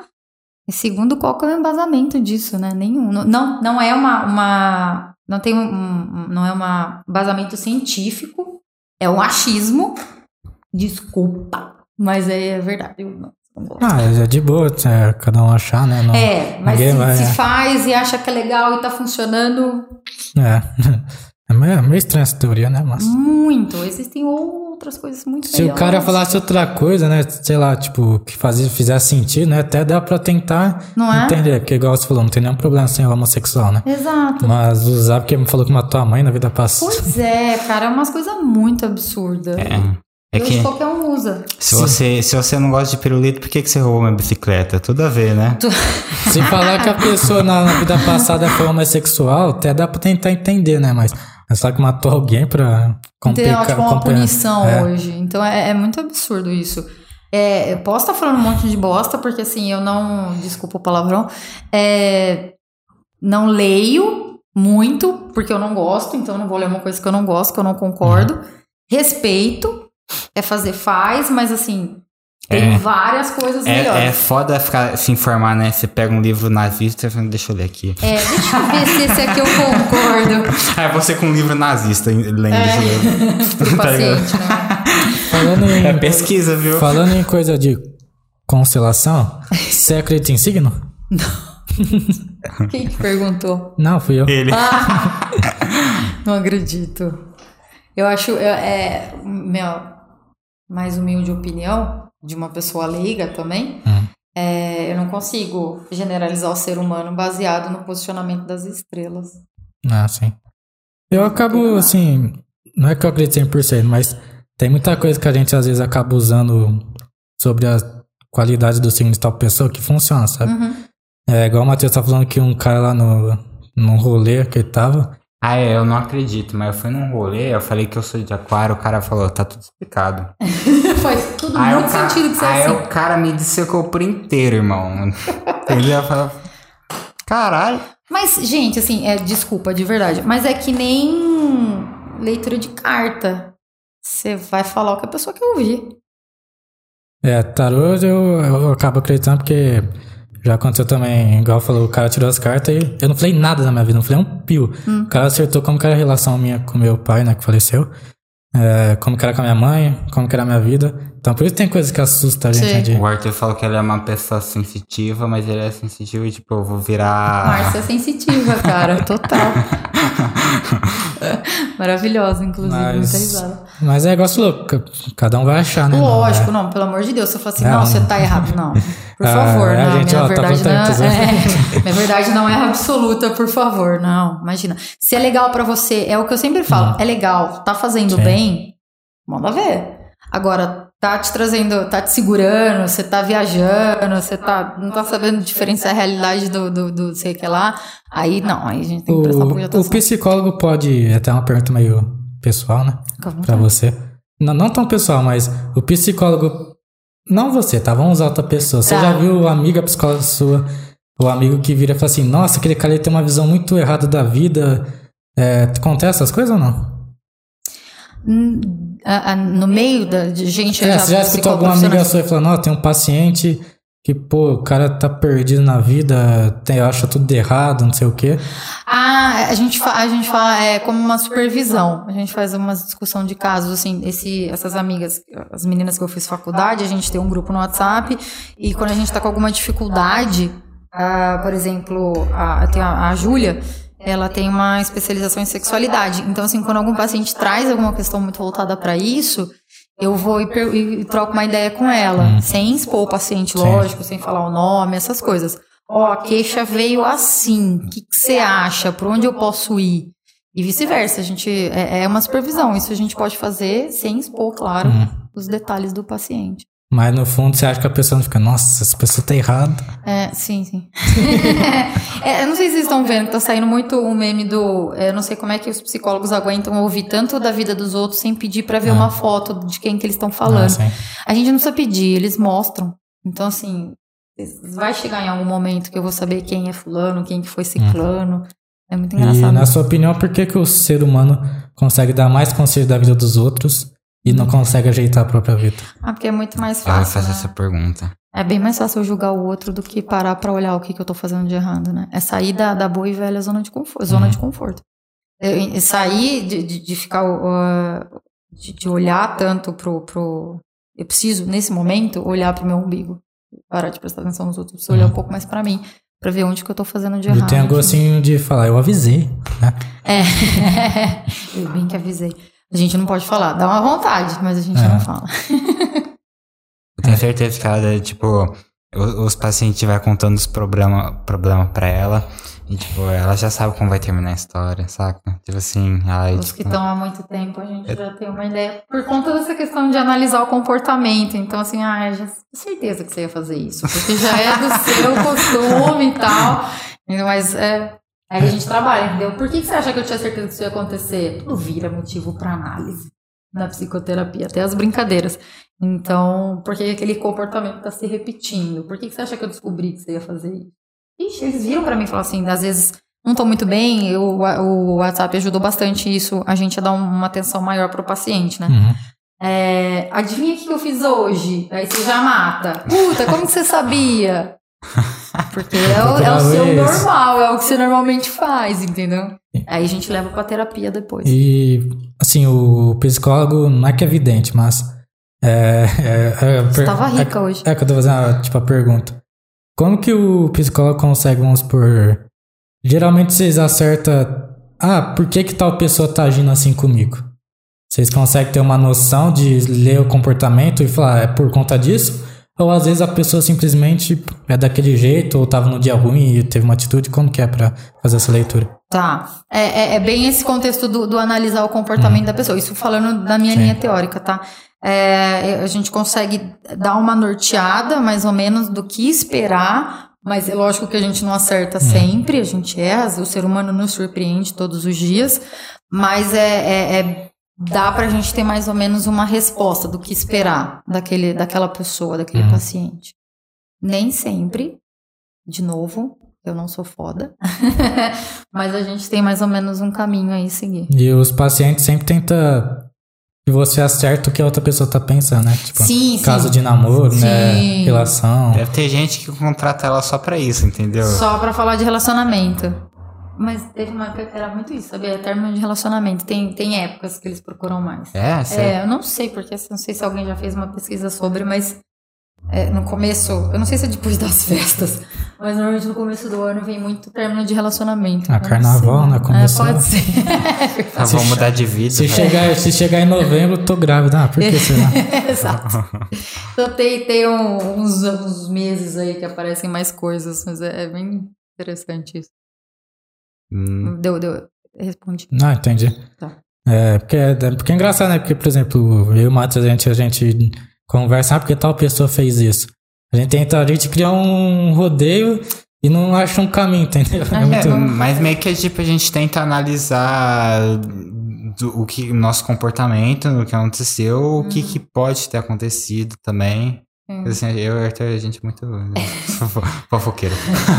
Aí, Fica tipo assim, no gente, do achismo, né? A gente acha que. é, Mas é uma coisa que eu sempre falo na terapia para os meus pacientes. Eu não posso responder pelo outro. Porque ele não tá aqui para falar. Eu posso, a gente pode responder por você. O que, que você acha disso? Por que, que você acha isso? Entendeu? Não dá para falar pelo outro. Jamais. O o Léo pergunta aqui, você já assistiu o filme Um Método Perigoso? Acho Eu nunca assisti. Não, ó. Explica aí como que é É o sobre filme. É, é? E o Pedro falou muito cética. Típico de Ed Peixes, signos da água. Pedro, super. Ele manja muito de, de signos. Ele gosta? Ele gosta? Ele acredita? Sim. Ah, Por isso que ele sabe que o meu é peixe. ah sim. o, Pe- o Pedro é, é- é ateu e, e Ele acredita em signo? Hipocrisia.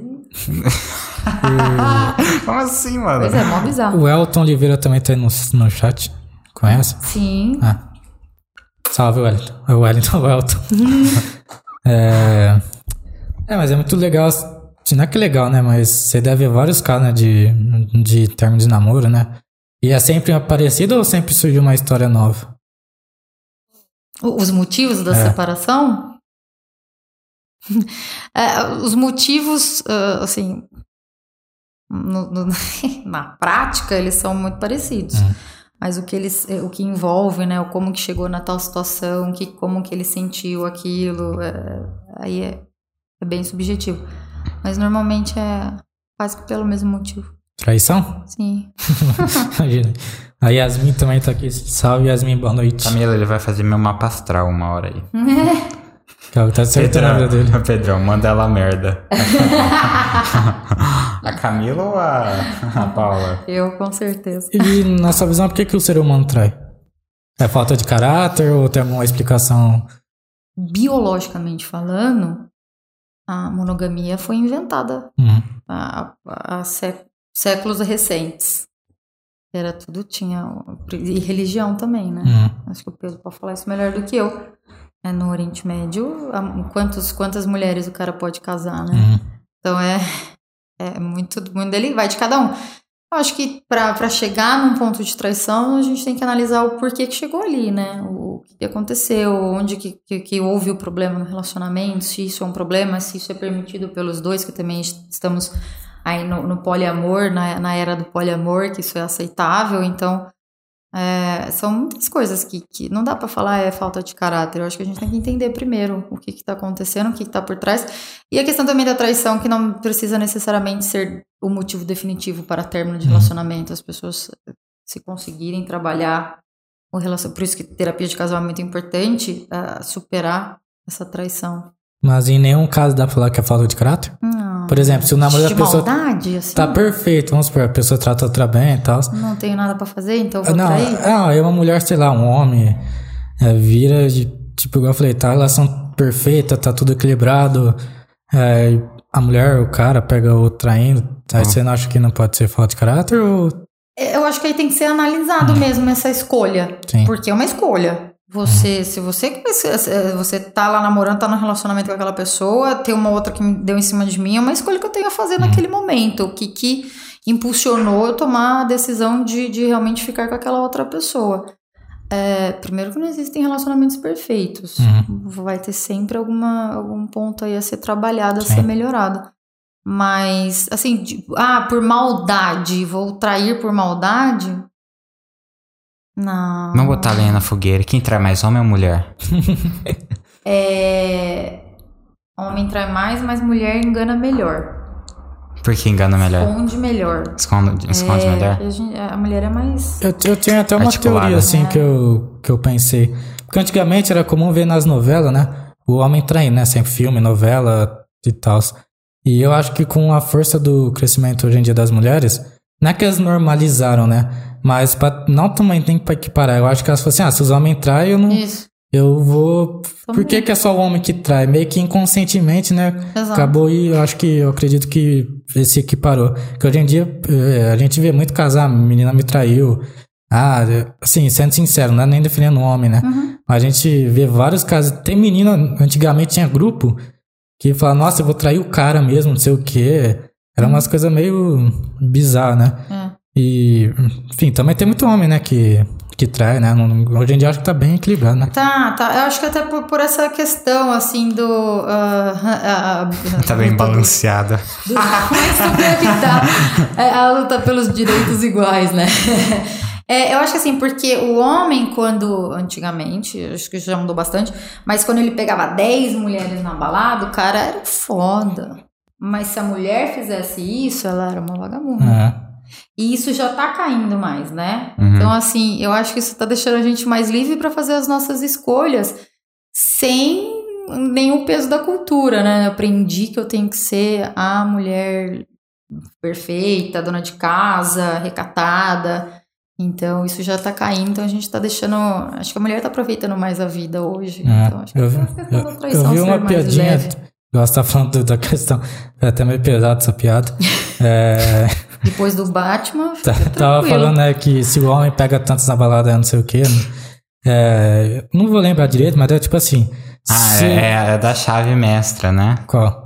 A chave, uma, chave, uma chave que abre todas as fechaduras é, é uma chave mestra.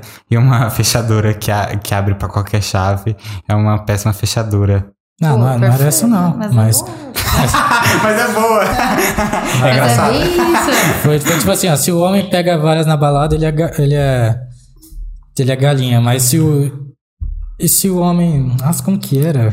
Pedro, procura aí no Google, por favor, essa piada. É tipo. Se a mulher pega. Ah, se a mulher pega cinco homens na, na balada, ela é o quê? Galinha hum, também, sei lá. Se o homem pega cinco na balada, ele é gay, entendeu? Era tipo isso. Entendi. Era tipo isso, mas eu não lembro o contexto Eu dele, não mas entendi, era. não, mas Era uma piada meio homofóbica e machista. né? Tipo assim. É que não era bem nesses pontos, era. Eu não sei se era. um- Enfim. Depois você lembra, mano. É, Cala a boca. mas, mas foi engraçado, não. Tipo assim, não, é nem, não foi Na nem, valeu. não foi nem uma foto, sendo sincero, é assim. É, porque eu não lembro o contexto direito, mas, mas todo mundo riu, entendeu? Por isso que não foi. Deixa eu te perguntar, mas tipo, a gente falou de, de caso de relacionamento assim. Você falou que tem a época que aparece mais, mas costuma aparecer muito de, de, de, de, eh, de terapia em casal, gente procurando terapia justamente por conta do parceiro, coisa assim. Sim, sim, Tem? bastante. Tem, tem, tem períodos. É, acredito eu também que na, na pandemia do lockdown, que tive- acho acredito eu, tá? Tô baseada em nada, Camila me corrija. Acredito que tenha aumentado o número de separações e divórcios, porque a gente não estava Aumentou. acostumado a ficar, né? Muito 24 horas com aquela pessoa. Na China aumentou 60%. 60%? Então, é bastante, hein? Para pra pensar. É, os advogados agradecem, né? A psicóloga também, ué. Também, porque a gente trabalha bastante isso. Mas ah, você sabe que na pandemia, assim, problemas de casal, deixa eu ver se eu tive. Procurou. Ah, é, ma- mais pra sair da, da coisa aquela a mesmice. Ah, eu tô vendo todo dia, a gente já não tem, não tem o saco, não sei o que eu converso, o tesão acaba- acabou, acabou, diminuiu, o que, que eu posso fazer, coisas diferentes. Mas isso, assim, sabe? Mas de separação eu, eu acredito que eu não, não, eu não peguei. Não Isso é, peguei. isso é um negócio que tipo, você gosta de atender assim, você tem mais facilidade, ou você é, é mais procurado pra saúde mental em outros quesitos, como depressão, ansiedade? De, de- de terapia de casal? Você trabalhando, você é, Com tem, relacionamento, essas coisas. é, você tem mais facilidade pra tratar relacionamentos ou pessoa ou, ou casos clínicos específicos assim? Hum, Não, Dá pra acho, entender a pergunta? É, Deu, né? acho que sim. Se, se eu tenho alguma especificidade pra atender, mas eu acho que é, não, Não tem é preferência É não, né? realmente os que eu sei que eu não vou dar conta. Então, a questão do autismo que eu te falei, ah, a pacientes esquizofrênicos eu acho que é muito pesado também. Então, eu acho que tem que ter uma especialização muito específica. Essa, é, especificação, é, especialização é isso. É um olhar muito, muito voltado para isso. Talvez eu também não daria conta. Eu tenho, eu tenho conhecimento no hospital, mas é muito rápido. Muito rápido. Então, tipo, trabalhar, por exemplo, no Santa Teresa, é, que é um dos nossos hospitais psiquiátricos aqui em Ribeirão, é, eu tenho muita curiosidade, mas eu não sei se eu daria conta. Porque é bem pesado, é uma outra realidade. Meu professor falava que a gente tinha que estar lá no Santa Teresa. Por quê? A Maria Fernanda. A Maria Fernanda que falava é da cara dela mesma. Quando ela tava muito gritando, o pessoal na histeria, né? E, e você, Matheus? Traição é falta de caráter? Traição é falta de caráter? Traição é falta de caráter. Pode ficar sem medo, não vai. Não vou, fica tranquilo, não tem certo e errado, é o que você acha? É o que você acha? Eu tô, tô, sendo, tô sendo analisado, tá ligado? Não, cara, é porque, tipo assim. É quem tá muito no princípio, do, do ser humano. Moral, né? É, então. Como ela, como ela falou, é legal. Que ela falou que até, é até um negócio que é verdade, porque na É, não história que- humana. que ponto que ela- tá, né? Na história humana, o, a monogamia é relativamente nova. Ah, em várias outras culturas, a gente, tipo, o homem sempre teve várias mulheres, coisa assim. É, eu acho. Talvez por conta da religião, mas antigamente foi um negócio estabelecido que o homem. É, que o certo seria casar com uma mulher só. E, tipo assim, eu acho que aí isso vai depender do casal. Se o cara quiser. Se a, se a menina tiver de boa, o cara quiser ter quantas minas quiser, se o cara tiver de boa, a mina quiser ter quantos caras quiser também. É, mas, em geral, quando você tá num relacionamento com a pessoa, tipo assim, você espera. Como é que você espera passar a vida toda com essa pessoa é, se você não tem confiança nela? E como é que você pode ter confiança em alguém que por trás tá saindo com outra? Você não vai querer fazer o que a pessoa. Tipo, você não vai querer o que a pessoa faz o que você não queria com ela. É, você não quer que. Aí eu vou te jogar uma pergunta de psicóloga. Aí, chegou a hora. Quem criou a expectativa no outro? Ah, cultural, né? De se, por exemplo, de se ter um parceiro só fala. É, o- de, de ter. A gente cria uma expectativa num relacionamento e no outro baseado em a nossa educação, na nossa religião, na nossa sociedade. Então eu espero que meu namorado seja dessa forma. Eu espero ele não vá me trair porque eu fui ensinada, eu vejo que isso que a traição é uma coisa errada porque ela vai me fazer mal. Então a expectativa que eu crio no outro, a responsabilidade é minha, não dele de, de conseguir contemplar aquilo que eu criei nele. É assim, é- eu sei que é muito. É, é a velha história. Eu, Paula, já fui traída e já traí. Eu, Paula, psicóloga, já vou analisar de outra forma isso, esse comportamento. Então é muito complicado, são olhares muito diferentes. Você sentir na pele e você ouvir alguém passando por isso e eu ter que. ah, ter, não, mas eu analisar isso como profissional Uhum. como, como pessoal, eu- ah, é uma bosta, é uma das piores coisas que pode acontecer, desculpa de novo o palavrão, mas como profissional eu entendo que, pera, vamos analisar como é que chegou até ali. Eu tenho que todo esse, esse pé mais no chão, essa cabeça, entendeu? Peraí, Coisas o, o exemplo que você deu foi exemplo ou foi real? Você falou, eu, Paulo, traí, já. já... Sim, foi real, Ah, tá. foi real, já fui traída Ah. e já traí, Ah, né? legal, sinceridade. Sim, eu acho muito Vai ter difícil. curioso, peraí, tá falando sério? É. Tá falando sério? Eu acho Me conta mais, tá alguém ligado? ter passado por isso. É, é muito complicado. Eu acho que as relações hoje.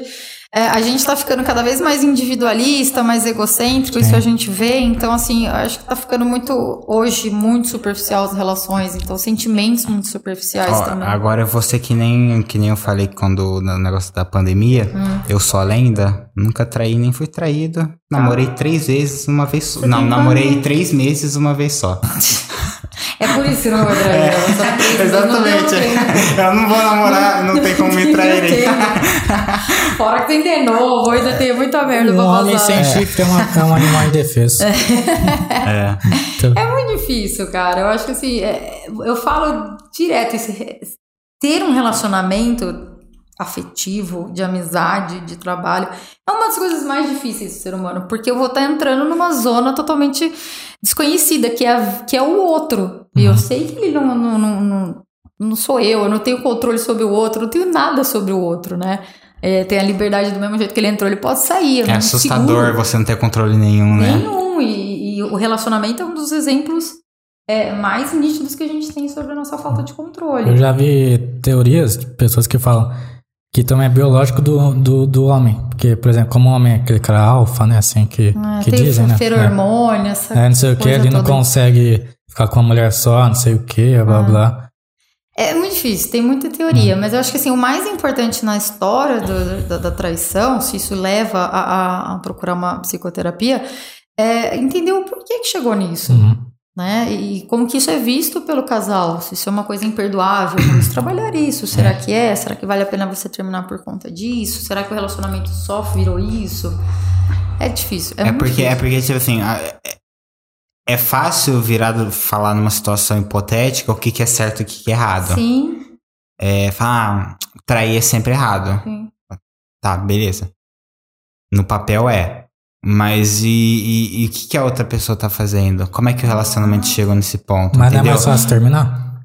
Antes de chegar, eu preciso entender por que, que chegou nisso, entendeu? É, é claro, claro, na teoria é mais fácil, mas aí eu vou ver assim: é um relacionamento de 10 anos, foi Uhum. a primeira vez que o cara fez isso, ou ela fez isso, ah, já tava desgastado, aconteceu têm- alguma coisa pessoal. Vocês têm família, têm um filho, entendeu? Isso, tem muita gente que mantém relacionamento por conta de filho, isso é fato. Eu, Precisa ser muitas coisas. eu para, penso né? assim, a partir do momento que você termina, a primeira vez, já, já muda todo o relacionamento. Eu, eu por exemplo, eu Tem namorei quatro anos. Eu comecei em 2018, terminei em 2020 e depois voltei, mas não foi a mesma coisa, assim, não que nin- ninguém traiu. Que eu saiba. É. Não, se a gente sentir com a minha ex, eu coloco minha mão no fogo e tal. Uhum. É, Mas assim, só que muda muita coisa, né? Muda um pouco. Porque a partir do momento que você termina uma vez, você fica naquele negócio. Primeira briga, ah, se não tá satisfeita, termina. Ah, não sei o quê. É. Então não se torna mais, né? Um, um- uma harmonia boa, né? Sim, sim, sim. Me- é, mexe, né? Uma coisa que te tirou daquele eixo que vocês estão acostumados e, e o que- como é que a gente vai ser depois daquilo. É muito difícil ah, perdoar uma traição por conta disso, porque você vai, vive nessa insegurança de que isso pode acontecer de novo. Sim. E que e aí tem a questão também do- da, da pessoa que foi traída se culpar por aquilo, né? Então ele me traiu porque eu não fui boa o suficiente, então ele foi procurar isso em outra pessoa.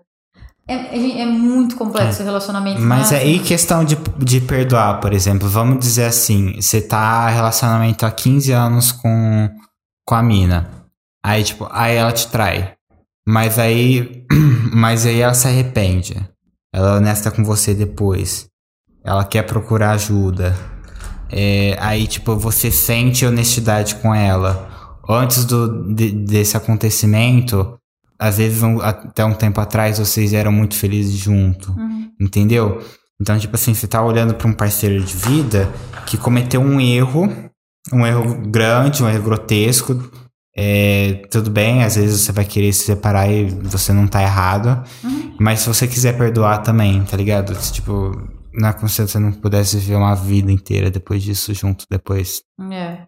Ele vai, vai de caso pra caso, mas tipo vai, assim, é, vai, vai, vai do casal, vai da maturidade dos dois, do que, que da possibilidade de ressignificar aquele relacionamento, ressignificar aquele erro de uma das partes. É, é, é dar um puta de um trabalho. Mas é possível manter o relacionamento depois de uma traição. Eu não A gente conseguiria. É, é- é muito pessoal mesmo. Eu acho que Uhum. tem essa questão. É, ajuda. Se um dia passar, Ah, você tipo passar assim, uma Eu, psicoterapia eu junto. perdoo a pessoa, mas eu não voltaria, entendeu? Entendi. Ficaria É- com aquilo, né? é porque, tipo assim, você também perde confiança, né? Tá ligado? Sim, Te sim. atrapalha futuramente também. Sim, mas é, a confiança tem que ser baseada em várias outras coisas, né? É, por exemplo, é, tá, me traiu, mas, porra, é um puta companheiro. Quando eu fiquei doente, tava comigo. Segurou a mão da minha mãe quando não sei quem morreu. Enfim, Foi honesto comigo depois sobre o que entendeu? aconteceu. É, tá, tá tentando todo dia provar que ele mudou, que ele é uma pessoa melhor, enfim. Usar isso também a favor da pessoa para um crescimento pessoal, né? Quem traiu. Lógico que não é uma justificativa, tá, Uhum. gente? Mas é importante também ter essa internalização de que eu errei e eu posso fazer melhor porque eu não quero perder aquela pessoa. A mesma a gente vê, escuta muito na internet eh, com esse negócio de cancelamento em geral. eh, parece muito que o mundo tem que ser perfeito e todo mundo é perfeito e o, o ser humano não, não, não erra, tá ligado? Exato. É, tipo assim, é todo mundo. É, nesse mundo hipotético aí é todo mundo bonzinho. Mas você falou de não fazer cancelamento. assim. Mas você não percebe que hoje em dia a internet, quando o homem trai, todo mundo cai metralhando? Aí quando é a mulher que trai, estão tentando, sei lá, arrumar uma desculpa? Cara, eu não consigo Não é pensar num exemplo. Não é o contrário? Ah, não, igual eu tô falando, eu, eu vejo na internet, o homem traiu a mulher, o cara não presta, não sei o que, safado, blá blá. É, e a mulher, por exemplo, Putz. traiu, tentam arranjar, tipo, ah, também não sei o que, blá blá. Devia estar tratando ela mal. Assim. É, tipo. Justifica. Eu, eu acho assim que, na, na verdade, é mais permissível o homem trair, porque já, a gente já espera que o Uhum. homem vá trair, então normaliza isso. Da mulher, eu acho que ela é muito massacrada. Eu não sei, eu posso estar muito errada, mas a, a da a Luísa Sonsa, porra, quase que a mulher, quase que ela comete suicídio, de tanto que ela foi massacrada por causa do Whindersson Nunes. Uhum. E. Pera lá, quem, quem É, eu É, eu não sei tem dizer, eu não sei dizer em geral qual que é, qual que é mais, mas por exemplo, no caso da Luísa Sonza, é eu ia falar, eu não consigo pensar num exemplo nem de homem de- nem de mulher assim de cabeça, mas ela falou de um. Da Luísa Sonza, ninguém teve prova de nada. É, isso que eu ia falar. Ah, o que eu tô pior pensando, ainda. esses casos, quando for concreto, entendeu? Da Luísa Sonza foi. certeza. Ninguém, sabia se, se aconteceu ou não aconteceu. Teve da, da- milhares de anos atrás, eu não sei se vocês eram vivos, da do Rodrigo Santoro com a Luciana Piovani, né? Que pegou ela traindo ele num camarote da, de carnaval. Nossa, que velha. E ele foi o santinho, porque ele sempre foi uma pessoa muito querida, muito não sei o que lá, e ela foi a biscante que traiu o Rodrigo Santoro. Mas eu, eu acho que aí também vai depender de, depender da narrativa da história. Tipo assim, se a, se a pessoa já tem um histórico de, de alguma Ah. coisa, coisa assim. Mas são e as tal. verdades, né? Cada, cada, todo- Eu a acho- história tem Eu várias acho que versões. ninguém deveria ser cancelado. Eu acho que se traiu, a pessoa vai se culpar, sei lá, vai Pagar. vai passar por aquele É, sofrimento. É, Vai pagar de alguma forma, né? Não sei. Faz-? Mas é muito que a gente tava falando, tipo assim, é tudo muito perfeitinho. Então, tipo, É. acontece na vida de um artista famoso e tá todo mundo, nossa, nossa, É, nossa, sendo como se não acontece tivesse. Sendo que, tipo, aqui do, do lado tá traindo, tá traindo aqui, tá Sugar daddy traindo que a gente tava ali. falando aqui de brincadeira, mas é isso. É? Oxi, é hipocrisia. É enfim, hipocrisia agora. é. é o que a gente tirou de hoje do podcast, que o ser humano é muito hipócrita. Eu vi, uma, eu vi uma foto lá que a pessoa tava falando assim. Eu fui tratar com a psicóloga, falava como que meu ex era abusivo, não sei o que, não sei o que. É, passou meses ela tá namorando meu ex. Aí é o fim, né? É, mas é aquela questão, a mulher acha que vai mudar o homem, né? Que a gente tá aqui pra isso, né? Pra salvar vocês. Então, ele traiu você. Não vai me trair, porque eu vou consertar ele. Eu já sei seus erros, você errou aqui. É, exato. Eu já sei que você de errado, eu vou fazer o contrário. Eu já sei o que, que ele gosta também, tá É. ligado? Mas o que eu tenho visto assim na minha percepção, homem de 50 anos mais velho, quando tá mais velho, tá traindo mais. E mulher mais nova assim, que ó, você tá falando assim, como tá querendo é, todo mundo direitos iguais e tal, tô vendo menina com mais atitude pra trair do que mulher mais velha. Eu acho que mulher mais velha não é que ela ficou velha, eu acho que ela acostumou com a vida dela, entendeu? De, por exemplo, ah, não tem por que eu trair e tal. é, e o homem, não sei o que acontece com o homem nessa idade, que eu acho que ele se sente. Ah, preciso de uma pessoa nova, sabe? É. A gente fala, eu não, eu, assim, particularmente eu não acredito muito naquele negócio de- da crise da meia-idade do homem, né? Eu acho que é só mais uma justificativa pra perdoar as cagadas dele. Porque ser mulher não passa Hum. por crise da meia-idade, porque existe só pra homem, né? É, eu acho que assim, é essa questão mais do, do, do livre, né? De estar mais livre. E a mulher, ela passa por, um- por uma questão biológica, depois dos 40, toda essa questão hormonal, porque a gente é muito mais hormônio do que Uhum. vocês, então tem uma mudança muito grande nisso. É, a gente é, cai a libido, a nossa paciência muda totalmente, é, prioridades. Tem a tua preocupação, né? É, então assim, pô, puta, eu tô com, com 50 anos, vou, vou trair meu marido agora, que É. puta trampo, que não sei o quê. Não baixa Nossa, Tinder, é, tá não, é, não, Conhece outra pessoa. É, nossa, altura do campeonato, quero conhecer mais ninguém Minha- novo. Tem que fazer a unha, me arrumar pra sair. É, entendeu? A gente já tava. Isso, parte biológica também é, é, ajuda muito isso. Agora o homem não, né? Tá. O Meninão homem é sempre. só pentear o cabelo e. É, pô, eu falo isso direto com meu amigo. A quinta série no homem nunca sai. Um dia eu vou fazer o meu mestrado nisso. Hum. A quinta série e o homem. E por que que na sociedade É, a que é gente. que nem o caso do Frank. não, não pergunta aqui, Fran. Barrafos. ah, não, a quinta série da piada do Frank. É, lembrei do podcast. Cara, Arthur, filho, eu vou ter- Obrigada, Arthur. Passei vergonha. o- Tadinha dela, imagina se ele falou isso. Pois é, Não, né, se eu tivesse coragem de fazer isso, velho. Ela ia embora, levanta a É, levantava e ia É, tem embora. um corte mó bom, mano. Ah, dá pra você fazer um corte quando o amigo avisa o convidado. Ah. E por que que hoje em dia a gente vê o. Quem é traído é zoado na sociedade?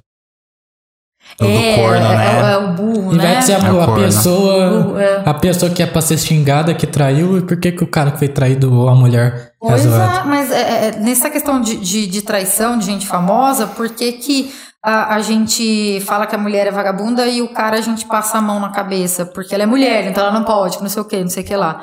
Ô Elton, não me massacra, porque eu estou falando, estou imitando mesmo. Quem é o estou Elton? Lacrando. o cara, de novo, pô, o cara, ele falou aqui, ó. Conhece o Elton? Que eu acho que eu perguntei isso, né? É. Ele falou sim, ok, entendi, vai ter volta. Aí você pergunta quem Super por dentro, prestando bastante atenção.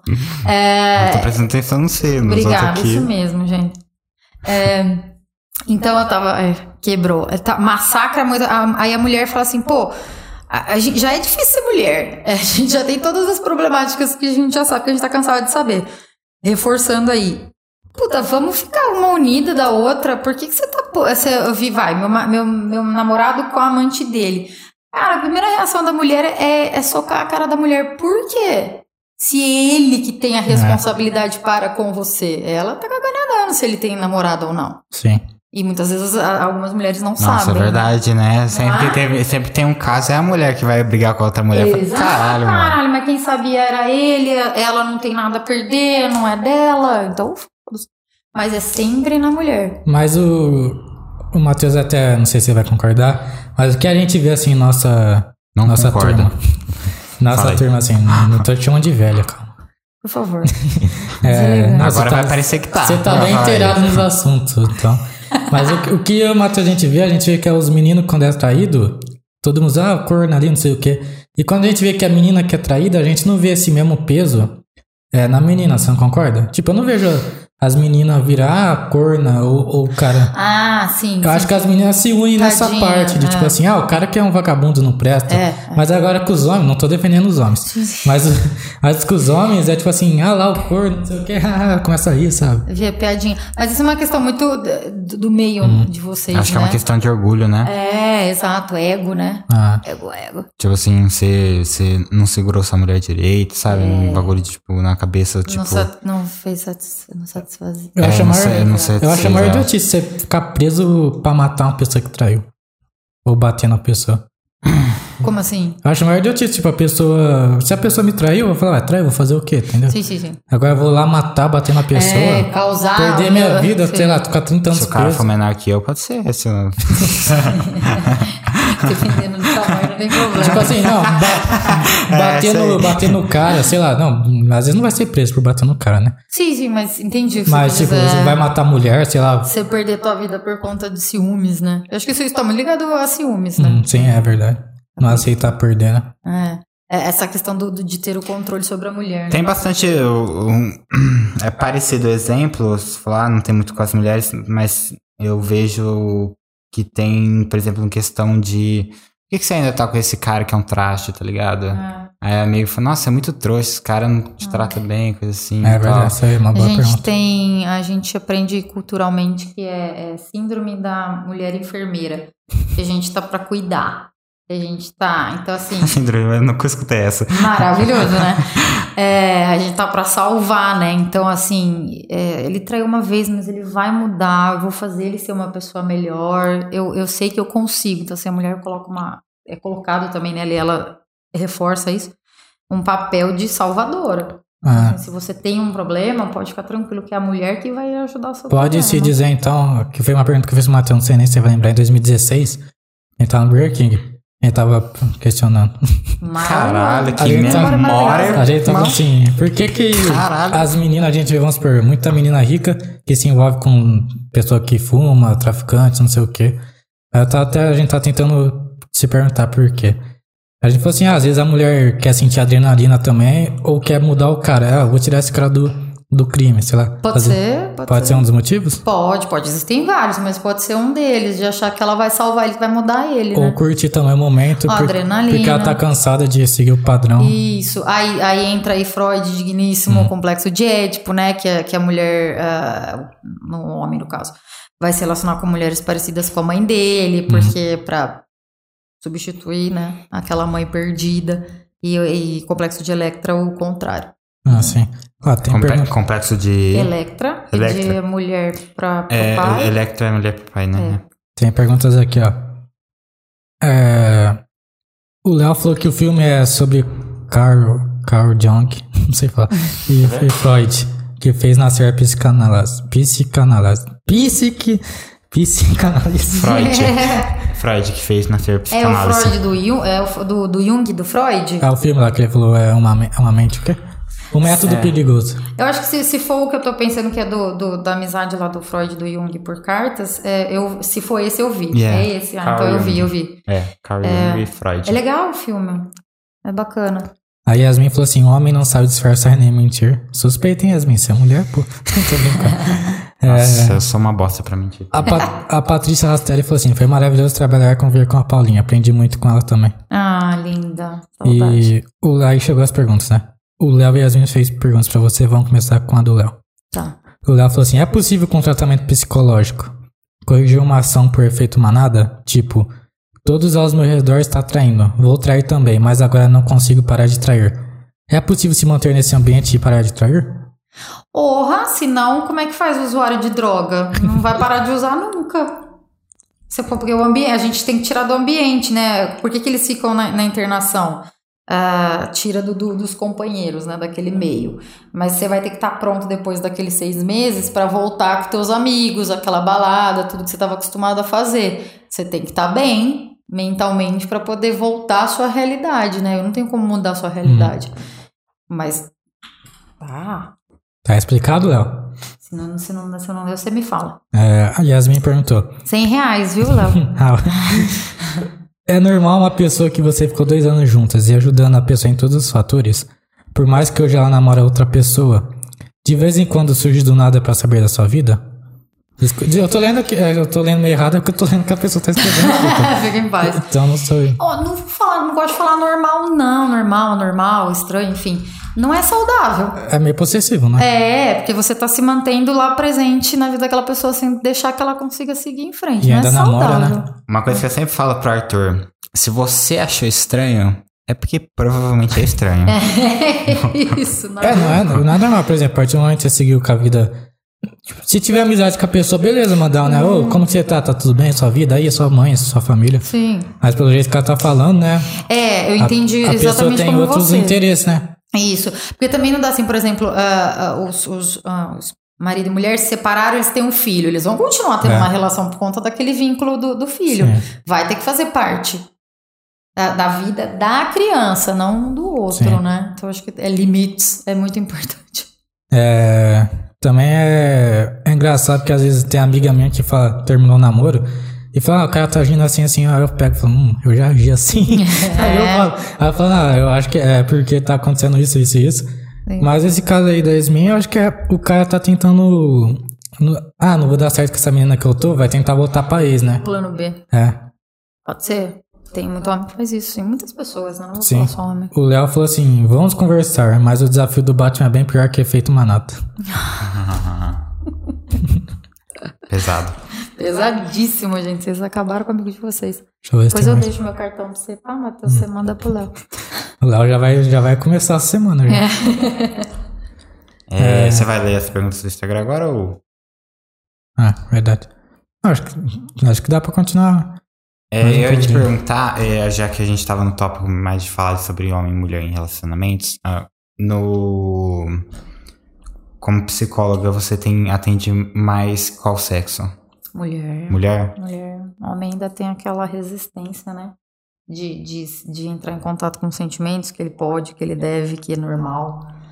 Procurar ajuda é importante, é mais difícil homem. E quando você trata homem, eles são mais difíceis de, de tratar? Mais fáceis. São mais Mais fáceis? fáceis. Meio mais fáceis. Por quê? É, é- é- é realmente a diferença do racional e emocional. O homem acaba sendo mais racional, né? Muitas vezes. Então é. Não eu não posso comparar problema. Cada um sabe o problema que tem e o quanto aguenta daquele problema. Mas é, se você fala pro, pro paciente do sexo masculino, ó, talvez essa saída seja interessante. O que, que você acha? Ele vai lá e faz. Mulher sofre, sofre, sofre, sofre. Depois, só depois ela vai falar, ah, eu fiz. Então é, é- é mais é mais longo o processo terapêutico de mulher. Elas, ela te- você diria que elas, ah, mulheres em geral, tendem a partir para um, para decisões mais emocionais, não, não racionais, então. Sim, sim, sim. Mas a, a culpa não é nossa. Biologicamente a gente é assim mesmo. Pela questão dos hormônios também, por a gente ser muito mais controlada pelos hormônios. Vocês não sabem o que é TPM. Maravilha pra vocês. Uhum. Pra gente é insano. Vamos defender os homens, Matheus? É. Fala assim, você não quer uma bolada no saco. Ah, sempre. Ah, Então esse é, aí vai tá comparar com, a- com Já nem o jogo bola, tá ligado? Nascimento. Eu nem jogo bola. Maravilhoso. Eu tô brincando. Não, sim. Mas é, é, é um período muito ruim. Ah, imagina. A, a TPM, a gente, a gente sabe quando a gente tá de TPM. Não, eu imagino. Droga. É, é- é hormônio. É. É, Eu falo, Frutíssimo isso. às vezes é errado eu falar, mas eu não escolheria nascer mulher, tá ligado? Isso- Não, mas eu também, se eu puder escolher a próxima vida, com certeza um homem hétero, branco, já tá ótimo. Eh, Você tá falando mal daqueles. Não, vida é fácil, né? É. mas, mas, tipo assim, eu perguntei porque, cara, eu acho muito triste a realidade, essa realidade de dessa diferença, por exemplo, de homem e mulher, questão suicídio. Uhum. Homem se mata muito mais que mulher. Muito mais. Porque eles não procuram ajuda como a mulher procura. Eles não se permitem procurar ajuda, né? Eles acham que eles têm que ser suficientes. A questão do ego que a gente falou da traição, tudo isso. É muito cultural. Uhum. infelizmente. Também tem, tipo assim, ah, que eu já escutei, ah, desculpa, por exemplo, ah, homem no para se matar, mas ele também teria, ele- ele- homem é mais de ação, por exemplo, você falou, ah, se dá uma opção pra ele, ele vai lá e faz. Hum. É a mesma coisa com suicídio, eles são mais decisivos. Sim. Em questão de tipo, ah, eu quero me matar, eu vou lá e vou. Ele se Sim. mata. Até que eu não sei, não sei se você sabe, é, as duas formas mais comuns de suicídio do homem é o enforcamento e, e se jogar de alturas. Essas são as que a probabilidade de reversão é muito menor do que a mulher que normalmente é por uso de, de remédio. Verdade. Remédio dá pra reverter. Esses outros dois anteriores dos homens é muito mais difícil. Tem uns que dão. Mas Nossa, é engraçado como, tipo, até, até na hora de, de tomar uma decisão drástica assim, é, tem essa diferença em como você vai fazer. Como você faz, é impressionante, né? É, até na decisão, porque, tipo, se você, pô, eu vou, eu vou tirar minha vida. Uhum. Mas mesmo você, tipo, indo pra, pra tal caminho, a, a diferença como o homem e a mulher faz Já é, já é diferente É. também, tá é, ligado? fantástico, não tem como falar com a gente, é, é muito diferente. Então é, é muito particular, sabe? E- Cada um, é muito louco isso. E, por exemplo, o suicídio tem diferença. Agora a Sheila falou que ela falou: ah, o meu ex falou que vai me matar porque terminou comigo. Quer dizer, o ex ia se matar, não que ele ia matar ela. Não. Falar, tem diferença, procura a delegacia da mulher. É, tipo assim, ela falou assim: ela falou pra gente: ah, quem fala que vai se matar não se mata. Mas tem alguma diferença nisso? A pessoa dá algum sinal ou simplesmente se mata ou fica falando pra todo mundo? Ah, é, a gente. É uma das coisas que a gente também tem que quebrar isso, né? Quem quer se matar não, não avisa, só faz. A gente tem, tem. Eles, a maioria dos suicidas, quando a gente vai conversar com as famílias, sempre deram sinais. Por mais leves que fossem, sempre deram algum tipo de sinal, mas a, quem estava junto não soube escutar, ou não prestou atenção, ou, ou realmente não levou a sério. Então, assim. Nem que seja no momento de brincadeira, se alguém falou que quer, já pensou, quer tirar a própria vida, levem a sério. É melhor a gente é, pecar por excesso do que por falta. E, Sim. e, por favor, 198 tá aí pra. É 198? 188. Diz que de vida, esqueci, pra, pra quem tá com pensamento E eu- suicida. Gente, por favor, quem precisar, procura ajuda, tá? Por Qualquer favor. um E o que pra que. gente, pode mandar mensagem pra gente, manda mensagem pra sua família, avisa alguém, por favor. Isso, por Mandar favor. mensagem pra gente. É, se até pra precisar de gente, é, alguma se você pra ela, precisar. Mas ele me É, a gente em geral, a gente em geral, mas se quiser mandar É, mensagem pra mim, eu, se eu puder ajudar, eu ajudo. Mas nesse, nesse 188 aí que você falou, hoje em dia a gente vê muita campanha voluntária, né? De pessoas que se prestam ao papel de escutar. Uhum. Ah, Você acha que as pessoas têm que ser preparadas pra isso? Ou pode pegar qualquer pessoa pra escutar uma outra? Ah, tem que ser preparada, né? Porque senão vai um bonitão e fala assim, né? Mas isso é falta de Deus. Aí é sacanagem, né? Tem que ter, eu, eu acredito que tenha um treinamento, eles não precisam ter a formação, mas tem que ter um treinamento. Eu acho que eles têm, eu posso estar falando bo- bobagem, mas eu acho que eles têm um treinamento, sim.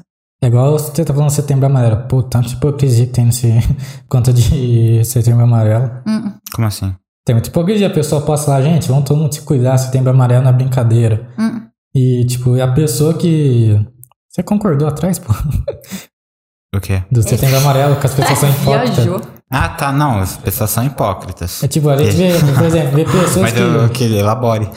É que as pessoas postam no Instagram, ah, a gente tem que ajudar uma outra, mas a pessoa Tá cagando. tá cagando. Tirando o mês de setembro, É, ela tá cagando. Faz, faz coisas. Até no mês de setembro faz coisas idiotas, é, atitudes As piadas, não né, compreensíveis. Não, digo nem piada, por exemplo. Ela não trata outra pessoa Hum. De uma forma honesta, por exemplo. Ela não, não tem empatia pelas pessoas, entendeu? Sim. Aí fica postando lá bonitinho no Instagram, gente, setembro amarelo. É, Vamos tomar cuidado. É, é verdade. Eu É, penso assim, talvez. pessoa que é sincera com a outra já chega e fala, né? Tipo, é, no, no- um exemplo, sei lá, relacionamento é tipo, ah, não quero mais, é, ou não quero mais ser seu amigo, ou não quero, não quero, sei lá, tipo, não ficar, né?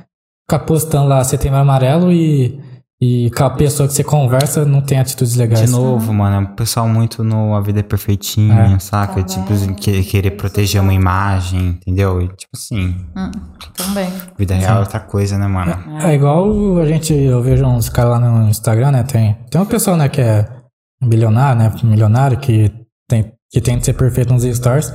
Aí tem uns caras lá que é meio justiceiro, né? E descobre todos os podres dos caras, sabe? Ah, você não tem que acreditar em pessoas que são perfeitas. Então ninguém é perfeito, né? Toda hora. É, você tem que mostrar seus defeitos, você tem que mostrar que você é humano, que, Que você, todo mundo tem, né? você faz igual a todo mundo, né? É, a gente, ah, uma coisa que a gente tem que aprender a fazer é parar de, de, de tentar atingir um- uma perfeição que não existe, que não cabe à, nossa raça. E, e comparação, né? A gente se compara demais. Então eu comparo muito a minha alegria com a sua, com a minha conquista Sim. com a sua. Isso é muito ruim, isso faz um mal danado pra gente. E o ser humano é muito conectado um com o outro, né? Por exemplo, você vê nos stories algum cara famoso, você não. A partir do momento que você vê que o cara é muito perfeito, você começa a desconfiar. É. Agora você vê um cara que às vezes não é nem do topo do outro, mas que o cara faz a mesma coisa que você vai comer, sei lá, num, num carro de lanche ali da esquina, Uhum. você se meio que identifica com a pessoa, né? Sim, com certeza. É, que você vê que ela não tá tentando só ir no restaurante caro, né? Pra mostrar que é rico, tem dinheiro. É. Keanu, o Keanu Reeves pegaram um monte, um monte de vezes que pegaram ele no, no No metrô. É, fala, esse Gente cara é do povo, gente, é. é. Gente como-. Deixa gente como a gente. Porra, o que, que ele é? Esse cara é muito top, É, né? só que ele tá fazendo coisa que a gente faz, né? É ótimo. Por que, que o ser humano hoje em dia ele tem mais facilidade em criticar as pessoas do que elogiar? Ah, a gente vive uma sociedade muito punitiva, né? No- Num contexto geral, não falo só de cultura, não. É, até a questão de. A, a gente foi criado dessa forma, né? É, se você fizer alguma coisa errada, eu vou tirar alguma coisa de você. Então já associa que eu vou perder. Se eu fizer alguma coisa errada. O que, que é coisa errada para a mãe, para o pai? Vai entre a educação, a moral, enfim. Então, assim, a gente tem realmente uma. é, a gente ensina a base da punição. Isso é muito errado. Até na religião, principalmente na religião. É, porque até a questão de- do, do, do adoecimento é, então é porque eu não rezei o suficiente, então eu tô doente porque Deus não vai me deixar na mão. Eu, eu vou sempre na igreja, que não sei o quê. Então fica tudo muito pesado, muito negativo, sabe? É igual o chefe, por exemplo. Que falta muito. Hoje em dia, por exemplo. Chefe. É, trabalho, chefe de trabalho. Por exemplo, hoje em dia Nossa, falta, moto, mano. falta das empresas. Isso. Às vezes a pessoa ali tá fazendo um trabalho legal todos os dias e na cabeça do chefe tá tudo bem. Nossa, legal, tá se esforçando. Só que ele não vê e fala, ô, legal seu, seu trabalho, né? A pessoa, o chefe já vai e critica, né? Sim. Isso desmotiva a pessoa, né? Total. É, eu acho que falta muito hoje em dia nas empresas isso. De elogiar, né? Ter mais elogio. "Ô, Legal é que você fez. Hum, Você tá indo bem, você tá conseguindo surpreender a expectativa. Mas também pode falar, ô, é, aconteceu isso e tal. Pra não ficar só na crítica. Exato, exato. Entender também o seu funcionário, né? Se, aquele, se normalmente for um funcionário excelente lá, aquele único mês, aquele único dia ele não tá legal, pergunta pra ele o que, que aconteceu, porque se não é o natural dele, né? Sim. É legal ter esse, esse, essa proximidade, né? E Mas acho que disso- empresas assim, se fazer um teste né, social, é, cresce mais do que as outras, né? Com certeza. Você se sentir bem estar no ambiente, né? Sim, sim, com certeza. Falou tudo. Sim. É, você acredita em lei de retorno, essas coisas? O que se faz é que se paga? É, tipo assim, ah, eu. Sei lá, deixei um. Eu tinha. Sei lá, um exemplo. Não, um exemplo bosta que eu vou dar. Mas sei lá, eu tinha 500 reais na mão, dinheiro livre meu. E um mendigo ali tava pedindo comida e eu tava com nota de 5. Hum, Eu não dei por maldade, vamos supor. Não maldade, né? Mas. é, eu poderia dar, que o dinheiro é livre, mas também a gente entra na questão que o dinheiro é da pessoa, né? Ela faz o que quiser. Mas será que tem essas coisas de lei de retorno? Tipo, eu gosto é que se faz, paga. hum, eu, eu não acredito muito, porque senão a gente. É, o que famoso tudo- karma, né? É, senão os nossos políticos estavam todos ferrados, né? Não tem nenhum ferrado, tá tudo bom de vida. Eu vou dizer que acredito, eu, eu não sou uma, o Arthur sabe que eu não sou uma pessoa de fé. Da seguinte maneira, ah, tudo tem consequência e às vezes a gente acha que certos pequenos comportamentos não vão ter. Por exemplo, ah, ele deu esse exemplo de, ah, eu tenho cinco reais, não dei por maldade. Tá, quer dizer que você, na sua cabeça, você já tem essa ideia de você não querer dar, ajudar os outros por maldade. Então, na sua vida, você raramente ou quase nunca ou nunca vai ajudar alguém.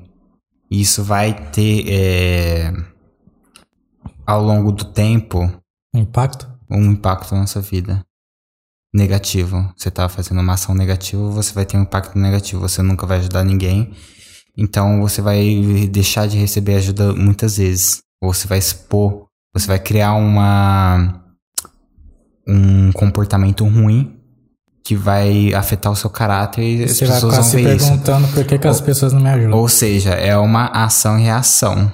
Você tá se comportando de tal forma que você vai pagar por isso. E isso tem tudo na vida. Deu pra entender? Deu uma viajada fantástica, mas deu. Valeu. Fumei uma aqui antes daqui. Bem segredo aqui, vocês não viram. Mas é, ainda acho que assim. É bem complexo, né? É muito difícil. É, aí fala assim, é aí volta na questão da religião. Ah, se, se eu não pagar nessa vida, eu vou pagar na próxima. Uhum. Eu acho que fica meio acomodado, sabe? É. Então eu vou errar tudo nessa aqui, a próxima eu pago. Eu, esses dias eu tava, não discutindo com a mim, né, mas debatendo um negócio, que assim, a gente tá falando sobre ser bom e ser ruim, em, em, por exemplo, em esporte. Hum. Eu perguntei pra ele assim, ah, o que, que você acha se eu virar e falar assim, ah, eu sou bom no futebol? Ela falou, não, você tá se achando, não sei o que, blá, blá. Aí eu falei assim, eu não acho que a pessoa tá se achando, ela tá falando uma coisa que ela escutou e também ela tá sendo sincera com o que ela pensa sobre ela. Aí meu amigo ele falou assim, ah, eu sou ruim no futebol. Eu falei assim, por que, que você tá normalizando ser ruim e acha normal isso aí? E a pessoa fala que ser bom tá se achando, tá menosprezando o É uma outro. coisa ruim. É, seria uma mediocridade isso? É, acho que volta muito naquilo que você falou, que a gente tem uma tendência a, a pegar mais nas coisas ruins, Uhum. nos negativos, do que nos positivos. Parece que se, ups, parece que se eu vou ah, fazer um elogio eh, sobre uma coisa que eu conquistei, alguma coisa assim desse tipo, eu tô, tô me achando, né? Eu não posso expor. Hum. Na verdade, não. Acho que é importante você ter, você, você tem Sim. seu mérito. né, É, você é diferente ficar falando, eu sou o melhor. Aí já- É, esfregar na cara. né? Assim, ó, o Cristiano Ronaldo, por exemplo, tem um vídeo falando, não, eu sou o melhor, não sei o quê. Sim, eu acho legal ele botar isso na cabeça dele, entendeu? Sim. É, eu não vou julgar ele por falar isso, né? Mas é, mas, é, mas é muito diferente, né? Por exemplo, falar eu sou o melhor, eu sou bom. Sim. Eu acho que a pessoa falar que é o melhor tem que ter resultado e conquistar as coisas, né? Uhum. Agora, falar que é bom, eu não acho nenhum exagero. A pessoa falar, ah, eu sou bom. Igual para interpretar, vocês consideram bom motorista? Você falou, é, eu considero. E você, me, você vai me falar que você não é bom motorista? Aí fala, ah, não sei o que tal. Ah, ah. É, é, blá blá blá. Ela fala, mano, para de querer. Menosprezar. É, né? se você é bom, você tem que falar, eu sou bom. Você não precisa falar toda hora, né? Mas concorde com si mesmo, né? Claro, questão de, de autoestima também. Aí pra isso. falar que é ruim, a pessoa já fala, não, eu sou ruim mesmo. E Na acha, hora, e é. acha legal. É, isso, a gente enche a boca pra falar que a gente é ruim, mas a gente nunca fala que a gente é bom, né? Uhum. É isso mesmo, acho que tem muito a ver isso que você falou também da, da questão da, de, de educar, né? De a gente reforçar Sim. mais coisas ruins do que boas. É, eu não acho que é falta de humildade, sabe? Ficar falando, eu sou bom, sei lá. É, tem que ser sincero com. com Você acha que, por exemplo, apesar da gente. A gente enche a boca pra falar que a gente é ruim.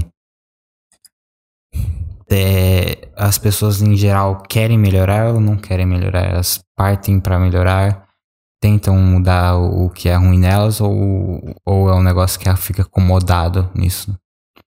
Entra muito na questão também da zona de conforto, né? Aquilo que eu conheço, aquilo que eu sou.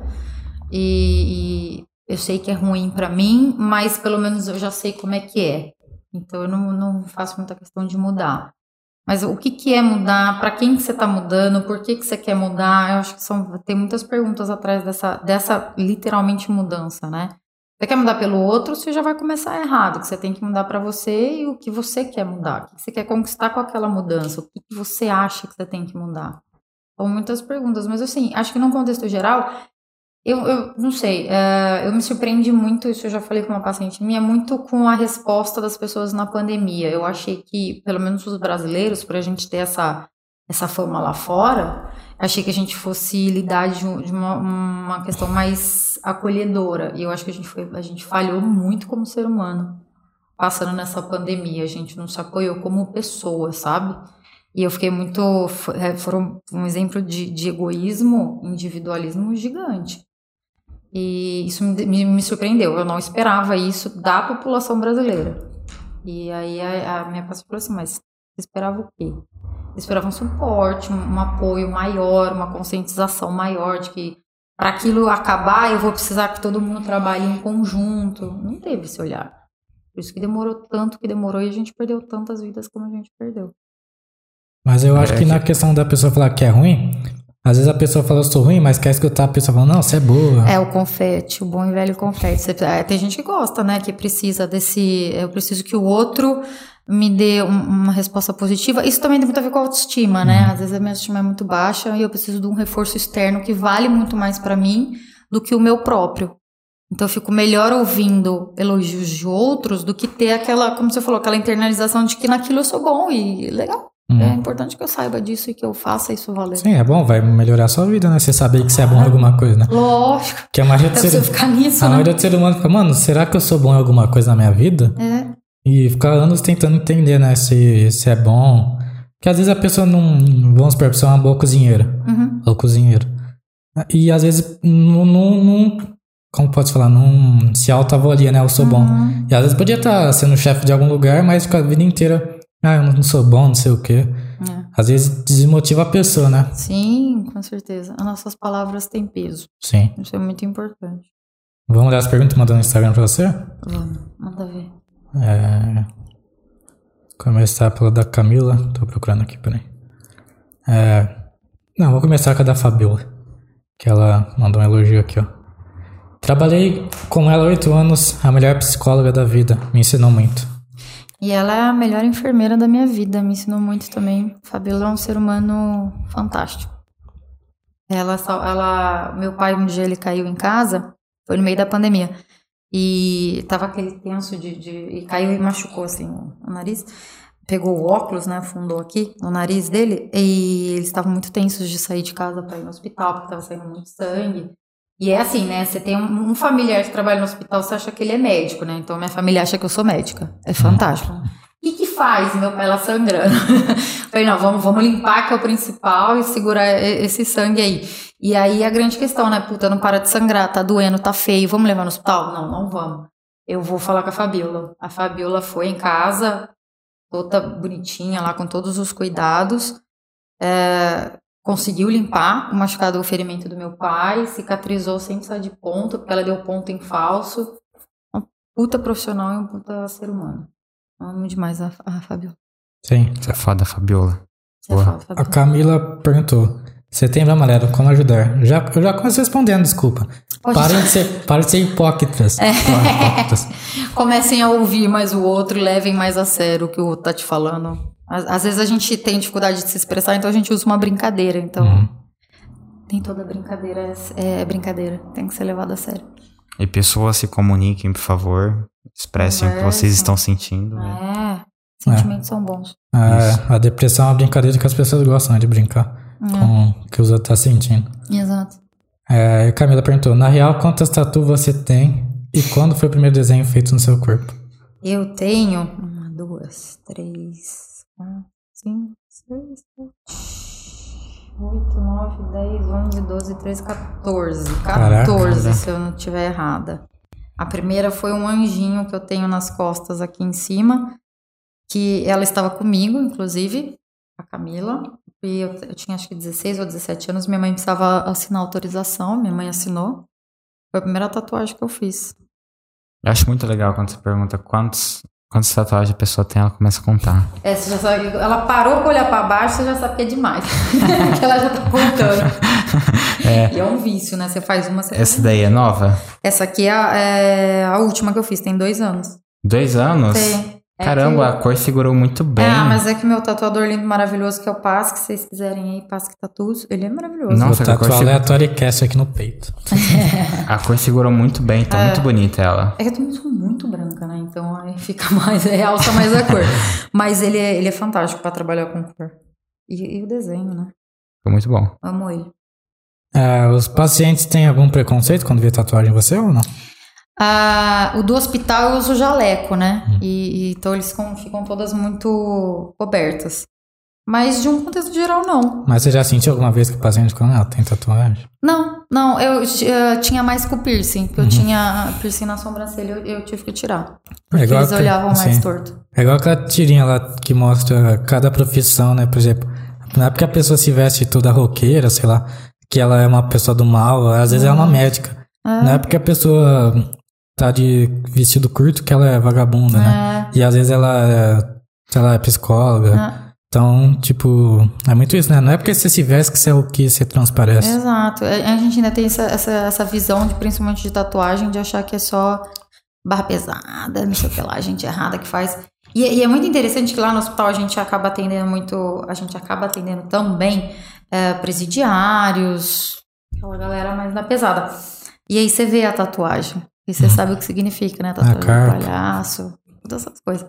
E, então ainda tem essa associação. Mas a gente tem que quebrar. Acho que todo... Gente, tatuagem é vida. É, o pessoal, assim, que a gente vê tem tatuagem, eu acho que é uma galera bem legal. É, Quem tem tatuagem, eu considero uma pessoa bem legal. Valeu. eu também, obrigada. Você tem uma. Ah, mas tem. Tá ali. tá aqui. Tá ela marcado. tá É só pra. É só, mas você não tem, você não é legal. Acabou. Se excluiu da prova. É... Paula, fala aí pra gente o que é a vida pra você. Ah, eu sabia Vamos lá, isso- cara. A gente, meio vamos ver. que, a gente meio que começou a falar disso no começo, né? É, é, que é a questão da felicidade. Eu acho assim, muito, muito, muito sinceramente, eu acho que a gente tá aqui. é, tem uma paciente que ela, a maioria das sessões, ela, ela se questiona muito do, do sentido do porquê que a gente tá aqui, por que a gente passa por isso. Eu acho que a gente- ah, não, não faz, não, não é. Não cabe a gente achar um sentido. Eu não acho que a gente vai achar um sentido e, e esse sentido não vai ser bom o suficiente para justificar ou a dor ou a alegria que eu passei em vida. Então eu acho que a gente tá. A vida pra mim é tá aqui pra gente viver, aprender e errar e vencer e perder. Tudo, de sentir tudo e, e ter tudo. Eu acho muito. é, o que eu mais gosto de ser, do ser humano, é essa troca, né? Isso que vocês estão fazendo hoje é muito legal. Não hoje, como vocês sempre fazem. É, a troca de experiência, a troca de, de vivência, troca de informação, isso é muito bacana. Eu acho que é isso que, pra mim, é a parte mais legal do ser humano, é essa Sim. troca. É, é bem legal porque, por exemplo, hoje também, como a gente tá no ano de eleição, né, tal, a gente, agora a gente fala, a gente não fala de política, né, porque a gente tem que respeitar a opinião dos outros, e, mas tem como termos assim, gente de esquerda, direita, centro, é óbvio que dentro dos, não vai discutir de política, né, mas respeitando cada opinião, né, porque é meio bizarro ficar pensando, tipo, igual eu tava falando, não sei se você viu o asteroide tá vindo pra Terra, a NASA, ela foi desviar com um satélite, você viu? Vi, vi. Bem legal. Eles gravaram. Mas é. Mas o que aconteceu com tipo o assim, asteroide? Não, foi Eles, eles mandaram um- uma nave pra mudar o- o- a rota dele. Hum, Aí eles gravaram, tipo. Mas eu acho bem, bem interessante que tem um monte de pessoal brigando por política, religião, futebol. E do nada a Terra pode acabar a qualquer momento. Exato. Então, o que, que adianta você discutir ali, né? Pra perder amizades, perder pessoas legais. É, é óbvio que tem muita gente que, que gosta de se encontrar com uma pessoa que faz sentido na opinião política, religião, né? Mas tem muitas pessoas legais que é de esquerda, tem muita pessoa chata que é de direita, tem muita pessoa legal de direita e vice-versa, né? sim. Não dá pra gente excluir todo mundo. Agora eu te falei, não, não- só não conversa política, né? Pra não, pra não brigar, né? Sei, Pra- é mais delicado mesmo. E Eu nunca vi uma conversa de política que não terminasse em briga. É, com certeza. Nunca. Também nunca, não. tipo, eu e o Matheus tá chegando à conclusão Não. que religião é pior. Ah, eu, eu, É eu ainda, eu, é ainda acho, eu ainda acho pior política, mas dependendo da religião é É, dependendo da religião é complicado. Não, da pessoa. não vamos citar. Mas é isso, convide uma pessoa pra participar daqui. Tênis. É, a, a Isa, eu até conversei com ela hoje, que eu falei que eu vim aqui. É, ela é terapeuta ocupacional lá do hospital. E- mas assim, a, a parte mais legal da Isa é que ela é um bandista. Então vocês estão falando de religião e, cara, é muito fantástico conversar com um bandista. Hum. Durante meio segundo eu entendi um bandido. Eu também. Um bandido, um bandista. É, é maravilhoso. Eu, falei pra ela, eu vou, vou muito citar seu nome e eu quero muito que você conte as suas experiências, porque ela incorpora. Então, pô, você imagina as coisas que ela tem pra contar, é muito bom. Ah, acho O legal. Paz, que é o meu tatuador maravilhoso também, meu, da Camila também, que ela faz com ele. Maravilhoso também, deve ser muito divertido ouvir as histórias das, das tatuagens. Uhum. Só que ele fala bastante de política. Eu acho que se um dia vocês quiserem chamar alguém pra falar de política, pode chamar ele. que é de boa. O- Outro lance que a gente não conversa muito, porque, tipo assim, a gente não mancha, tá ligado? Eu e o Arthur, a gente. A gente tem opiniões, mas não é pra gente. Tipo, a gente E também não é nem o propósito do, do, do podcast, Sim. né? Ó, deixa eu falar. A Camila mandou essa mensagem aqui, mas faz tempo, eu não sei se eu entendi. Fala. Qual, qual parte? Não, não faz tempo. Fala pra ela que eu desenho caneta Bic. Ah, é. é. Quando a gente era criança, a Camila fazia muito bullying com a gente. Ela quase seguiu a carreira de tatuadora. A Camila desenhava muito bem. E a gente. Acho que ela que me levou pra vida da tatuagem. Ela tatuava, então ela desenhava de caneta bic um gato na minha barriga. Aí depois dos meus irmãos ela tatuava uma, um esqueleto, uma caveira de, sabe, de pirata, essas coisas. Aham. Devia ter seguido essa carreira aí, ia ficar muito rica. Quem perguntou isso? A Camila. Camila. Na onde? Meu WhatsApp? Ah, tá. Eu fiquei olhando aqui e falei, oxi. Cadê, cadê? É, ó, o Rodrigo Bezerra também apareceu aqui. Rodrigo, suave? Trabalha comigo. Ele falou que eu também preciso de uma psicóloga. Aí, ó, você vai sair com vários clientes daqui. Ai, que bom, gente. Vou me aposentar do hospital, vou ficar só no consultório. Ele pode fazer toda, é, todo sábado uma consulta com você, né? Isso. Traz uma pessoa aqui, paga, E pronto, e e faz. ficar ao vivo lá falando os problemas. CRP me mata. É, Paula, gostou de participar? Muito, gente, muito legal. Uma experiência muito bacana. Continuem isso, acho que isso é muito importante. Uhum.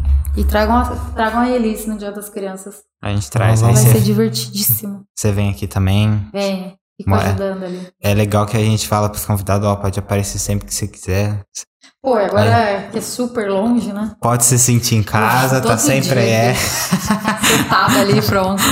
Boa, uma boa ideia. É, exatamente. Gente, obrigado por ter interagido aí com a, com a galera. Obrigada, gente. É, obrigado por ter participado. Imagina, obrigada a vocês pelo convite. Obrigado, Paula. Foi muito legal o, papo aí. Desculpa qualquer coisa. Imagina, depois eu passo a conta pra vocês das terapias aí que eu acabei A fazendo. gente não falia aqui. É, mas a gente arranjou clientes, hein? Já, a gente faz uma troca. Eu acho que aqueles 100 reais não vai ser nada perto dos clientes que eu consegui hoje, A né? gente chega a uns 100 reais. Comissão, tá ligado? Exato, 5% vai pra vocês. Mas foi bem legal aí a conversa pra tirar bastante dúvida, até da galera de casa, eu acredito, né? Que bom, que bom. É, e valeu, pessoal. Quinta-feira estamos de volta aí. E boa noite pra todo mundo. Deixa o like, se inscreva aí. E é nóis. Falou, galera.